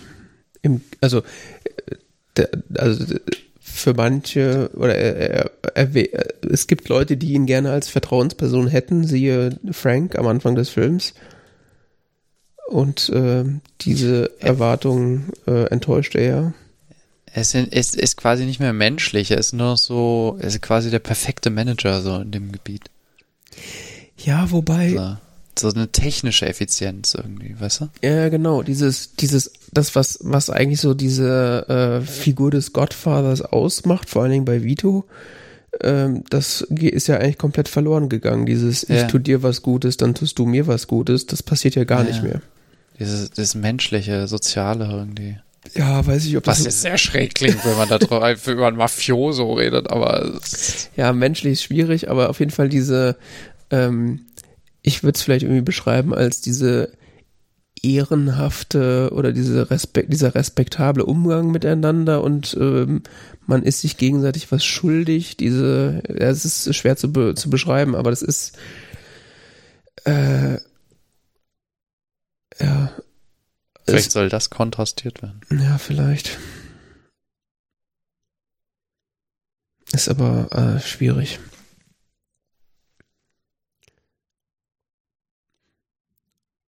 Also insbesondere, weil der, weil der, weil der zweite Pate-Film ja auch so super gut bewertet war, äh, bin ich nach wie vor immer noch sehr verwirrt, was, was dieser Film eigentlich von mir will.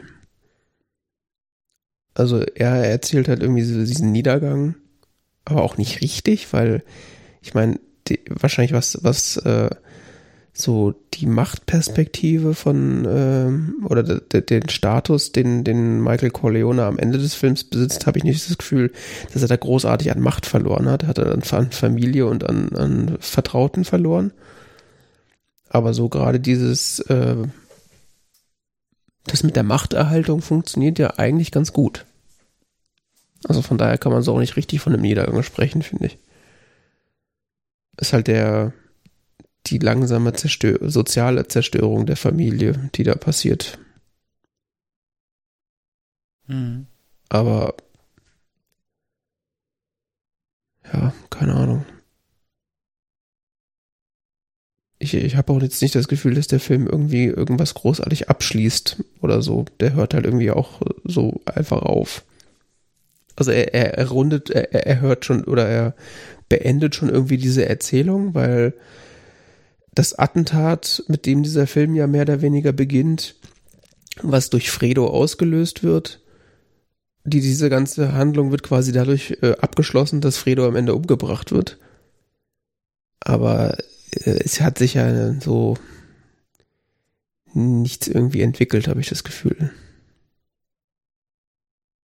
Es gibt Leute, die sagen, es ist der beste Film der Reihe. Ja, sowas habe ich auch schon mal gehört. Und ich frage mich gerade, wo, wo das herkommt oder was ich nicht sehe.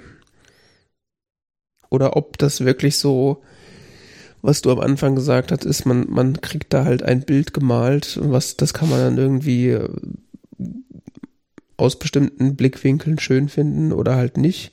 Und dass man halt dieses Bild, was da gemalt wird, das muss, das ist dann irgendwie, aber das ist ja auch, weiß ich nicht ich habe hab das Gefühl, die Inszenierung ist als Ganzes irgendwie so stimmig. Also gar nicht mal, dass es so um die Handlung geht, dass die in sich, sondern die Figuren wirken so nachvollziehbar. Ja, das. Die sind, sind einfach so, die sieht man so, man sieht so bestimmte Figuren, die in sich nachvollziehbar sind und die die sieht man in einem bestimmten Setting und was, was, was glaube ich sehr faszinierend ist, ist, dass dieses Setting, dass das alles so, so passend ist. Verstehst du? Du siehst nicht, das sind Kulissen gerade, die man sieht, so quasi. Das ist einfach, man ist eine Weile in dieser Welt drin und ja. irgendwie in beiden diesen Welten. Man versinkt da so ein bisschen drin in, in dieser Welt von Michael Corleone und wird dann manchmal so ein bisschen rausgerissen und dann gezogen in diese Welt von Vito, dem jungen Vito Corleone. Mhm.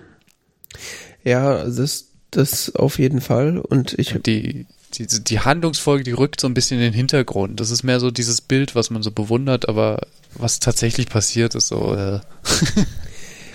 ja, es ist so ein bisschen wie bei äh, Darjeeling Limited. Es ist so eine Reise, auf die man genommen wird, aber das passiert eigentlich nicht so viel. ja, ja, genau. ja, weiß ich nicht, schwierig. Äh, ist, ist also also ein Indikator dafür, dass das kein allzu schlechter Film ist, äh, ist auf jeden Fall, dass ich mich nicht gelangweilt habe. Also ich hab, fand es schon irgendwie alles interessant und hab da, hab da auch, äh, habe mich da schon irgendwie unterhalten gefühlt, aber es äh, war auch zu keinem Zeitpunkt irgendwie großartig langweilig. Das ist ja schon mal bei einem dreieinhalb Stunden Film ein guter Indikator, würde ich sagen. aber ja. Und demnächst mit dem dritten Teil vier Stunden. ja. ah, ja. Aber ich, die, die Handlung ist halt, also ich finde halt, die Handlung ist so unbefriedigend und vor allen Dingen unklar. Unklar und unbefriedigend.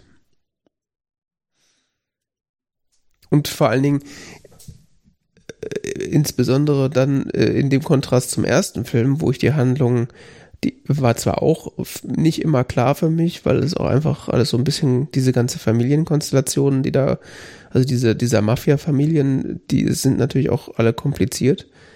Ah. Aber das war schon alles viel klarer gezeichnet, was, was gerade los ist und wo es hingeht und so weiter. Ja, das stimmt.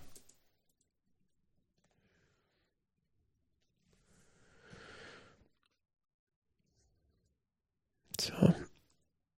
Also ich könnte mir vorstellen, dass der, dass gerade dieser Vito-Teil, über den wir jetzt fast gar nicht geredet haben, äh, dass der alleine, wenn der noch ein bisschen weiter auserzählt wäre, dass das eigentlich ein Top-Film gewesen wäre.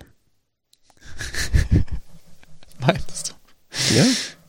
Also das, das Prequel, was ist eigentlich, wie ist das, äh, wie ist Vito Corleone nach, nach äh, in die USA gekommen und wie hat er sein Business aufgesetzt? Ich finde ja, ich finde ja, ähm, Robert De Niro als Mafioso ist einfach immer großartig. Der setzt dann so eine Mine auf und, und dann, dann ist der einfach schon ein Mafia-Typ. Ja, vor allen Dingen war ich unfassbar fasziniert, wie, wie jung der da ist und ich, ich glaube, ich habe doch nie einen Film gesehen, wo er so jung war. Also ich habe ihn direkt erkannt, aber, aber äh, also so, so unbewohnt. wann ist denn der Film? Äh, 74 oder sowas. 74. Ja, da war 74. Der ein, äh, 1974. Da war der Mann 31, ja. Hm. ja. Spannend. Ich meine, gut, das ist halt auch für unsere Generation. Wir haben halt im Zweifelsfall Filme, die mit Robert De Niro, die wir geguckt haben. Da ist er halt im Zweifelsfall schon ein alter Mann. Aber ja. So dünn und schlaksig hatte ich ihn, hätte ich ihn gar nicht eingeschätzt. Ja. Als junger Familienvater. Mhm.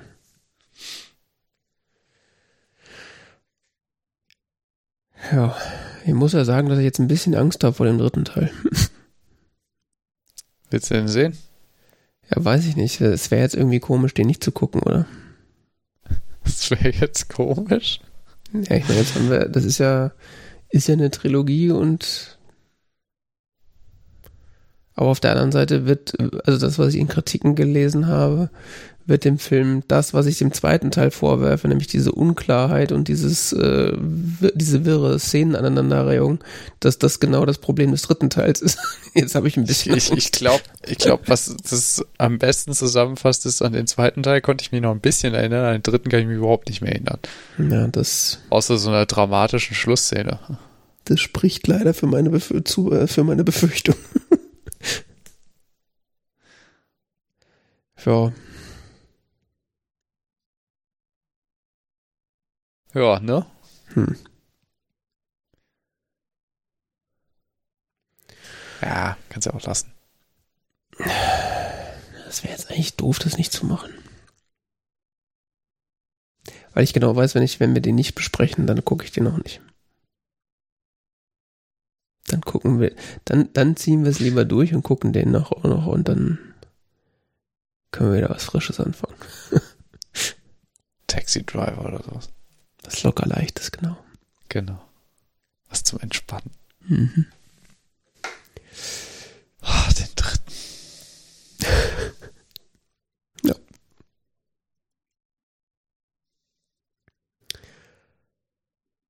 Ja, dann Was hältst du so insgesamt von dem Film?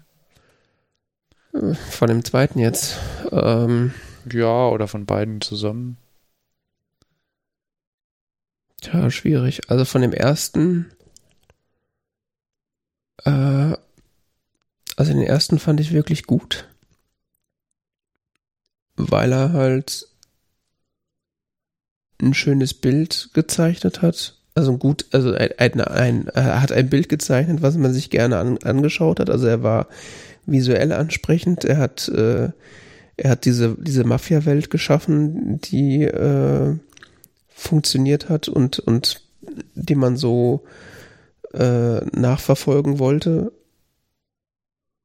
Und ich finde, er hatte eine äh, stimmige Story, die man auch, der man folgen wollte. Der, also der Film war an keiner, also an keiner Stelle unspannend.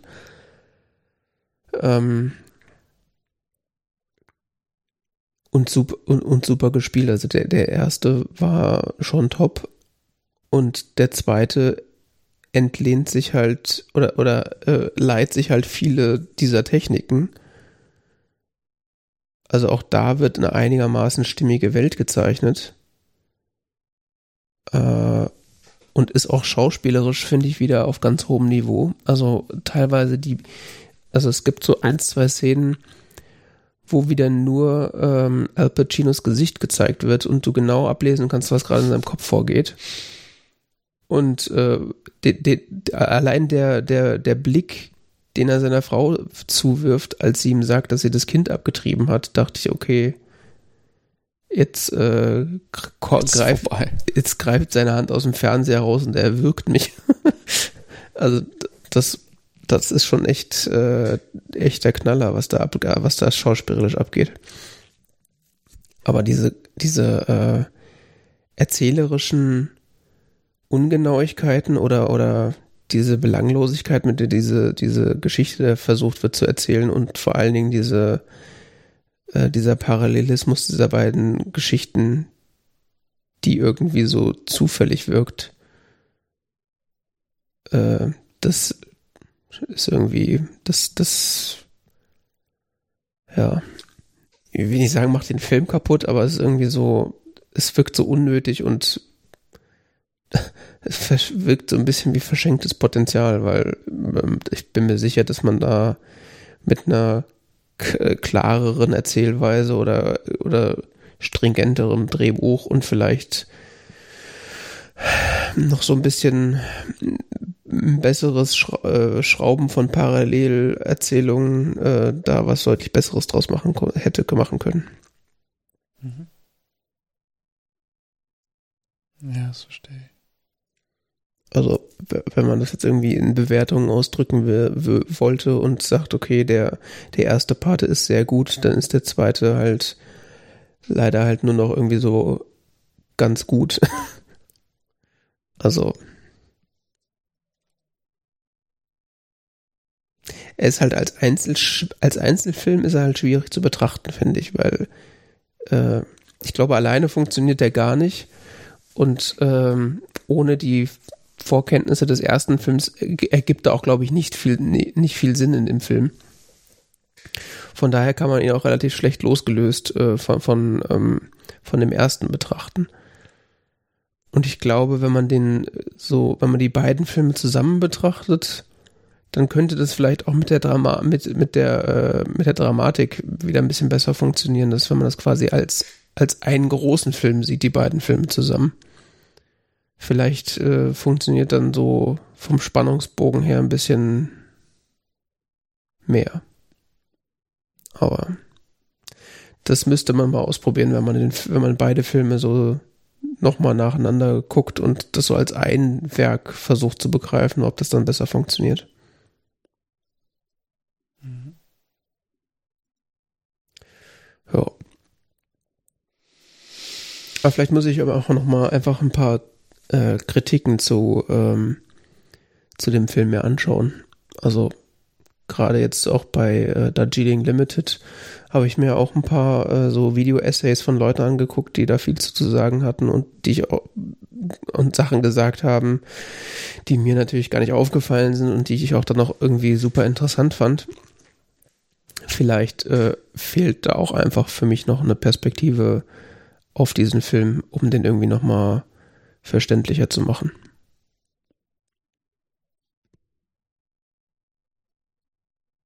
Ja.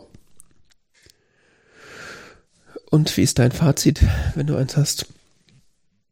Mm, ich habe noch gar kein, nicht so richtig eins. Ich, ich, ich, ich würde die drei zusammen betrachten. Ich würde sagen, der erste ist stringenter und besser irgendwie so eine Tragödie. Mhm. Äh, der zweite ist mehr so ein, ja, wie ich, wie ich es schon genannt hat, Einstieg, ähm, für mich mehr so ein Bild oder so. Mhm. Ich sehe da nicht so wirklich das Drama. Ja. Das hat mich so auch ein bisschen genervt oder macht es auch schwierig, dem zu folgen irgendwie. Mhm. Weil es gibt nicht so die Handlungslinie, an der man sich langhandeln, langhangeln kann, weil es auch so viele Aussetzer oder so viele äh, fachsprachlich gesprochen Ellipsen gibt im Sinne von, dass einfach nicht klar ist, warum Figuren jetzt auf eine bestimmte Art und Weise dann handeln, weil es einfach nicht nachvollziehbar ist. Es, es wird nicht erklärt, es gibt nicht die die, die Situation, wo dann dargestellt wird, er ist zu der und der Entscheidung gekommen oder so, sondern einfach hast das Gefühl, es fehlen zwischendurch Stellen oder sowas, ne? Und ähm, das, das macht es für mich schwer, den Film jetzt wahrzunehmen, als das ist eine Tragödie oder Drama oder wie auch immer man es nennen möchte.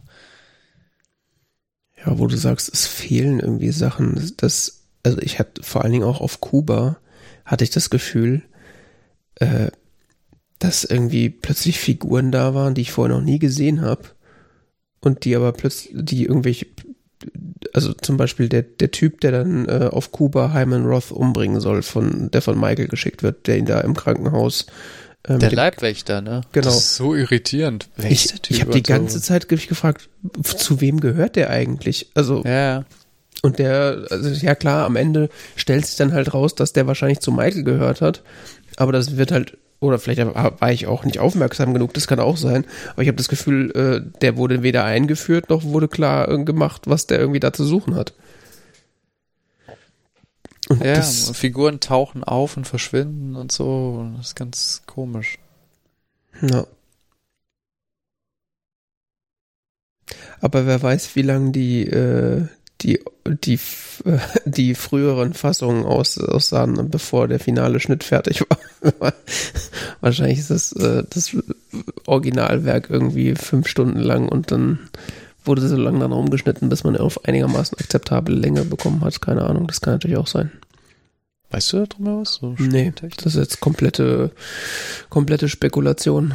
Aber ich weiß, ja. dass der Pate, äh, dass der dritte Pate-Teil, dass es da wohl einen Recut äh, gab, der auch erst vor wenigen Jahren rausgekommen ist, glaube ich. Also beim dritten weiß ich, dass da nochmal eine neue Version existiert, die Sachen anders gemacht hat. Ob, ob, äh, also das, da, deswegen bin ich da jetzt drauf gekommen, dass das vielleicht beim zweiten das. Da gibt es den Final Director's Cut. Von was jetzt? Vom dritten. Ja. ja. Ich meine, das ist ja immer so, dass es von, von Filmen, äh, dass das Filmmaterial um Stunden länger ist als, als das, was man tatsächlich dann am Ende im Film hat, aber ja, keine Ahnung. Vielleicht müsste es einfach eine vier, fünf Stunden Fassung geben, dass da irgendwie mehr, mehr Sinn ergibt. Aber effektiv so wenig wie insgesamt passiert, kann das eigentlich auch nicht sein. Also dann ist es einfach schlecht geschrieben.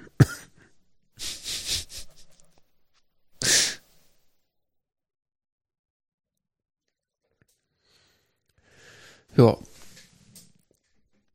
Ich glaube, dann sind wir durch mit dem Film, oder? Ja, Okay. Ich weiß nicht. Ich glaube, da muss man nicht zu viel noch verlieren. Nee. Wird auch einfach am Ende nicht besser, weil wir haben alles gesagt, was uns dazu einfällt und ja. Also dann äh, nächstes Mal schauen wir dann äh, den dritten Teil und schließen damit das Ding ab. Da bin ich mal gespannt, wie das wird. Ähm, ja. Und ansonsten sind wir dann auch durch für heute mit der 167. Ausgabe des TZ Talk Radios. Ja, damit sind wir durch. Dann bis zum nächsten Mal.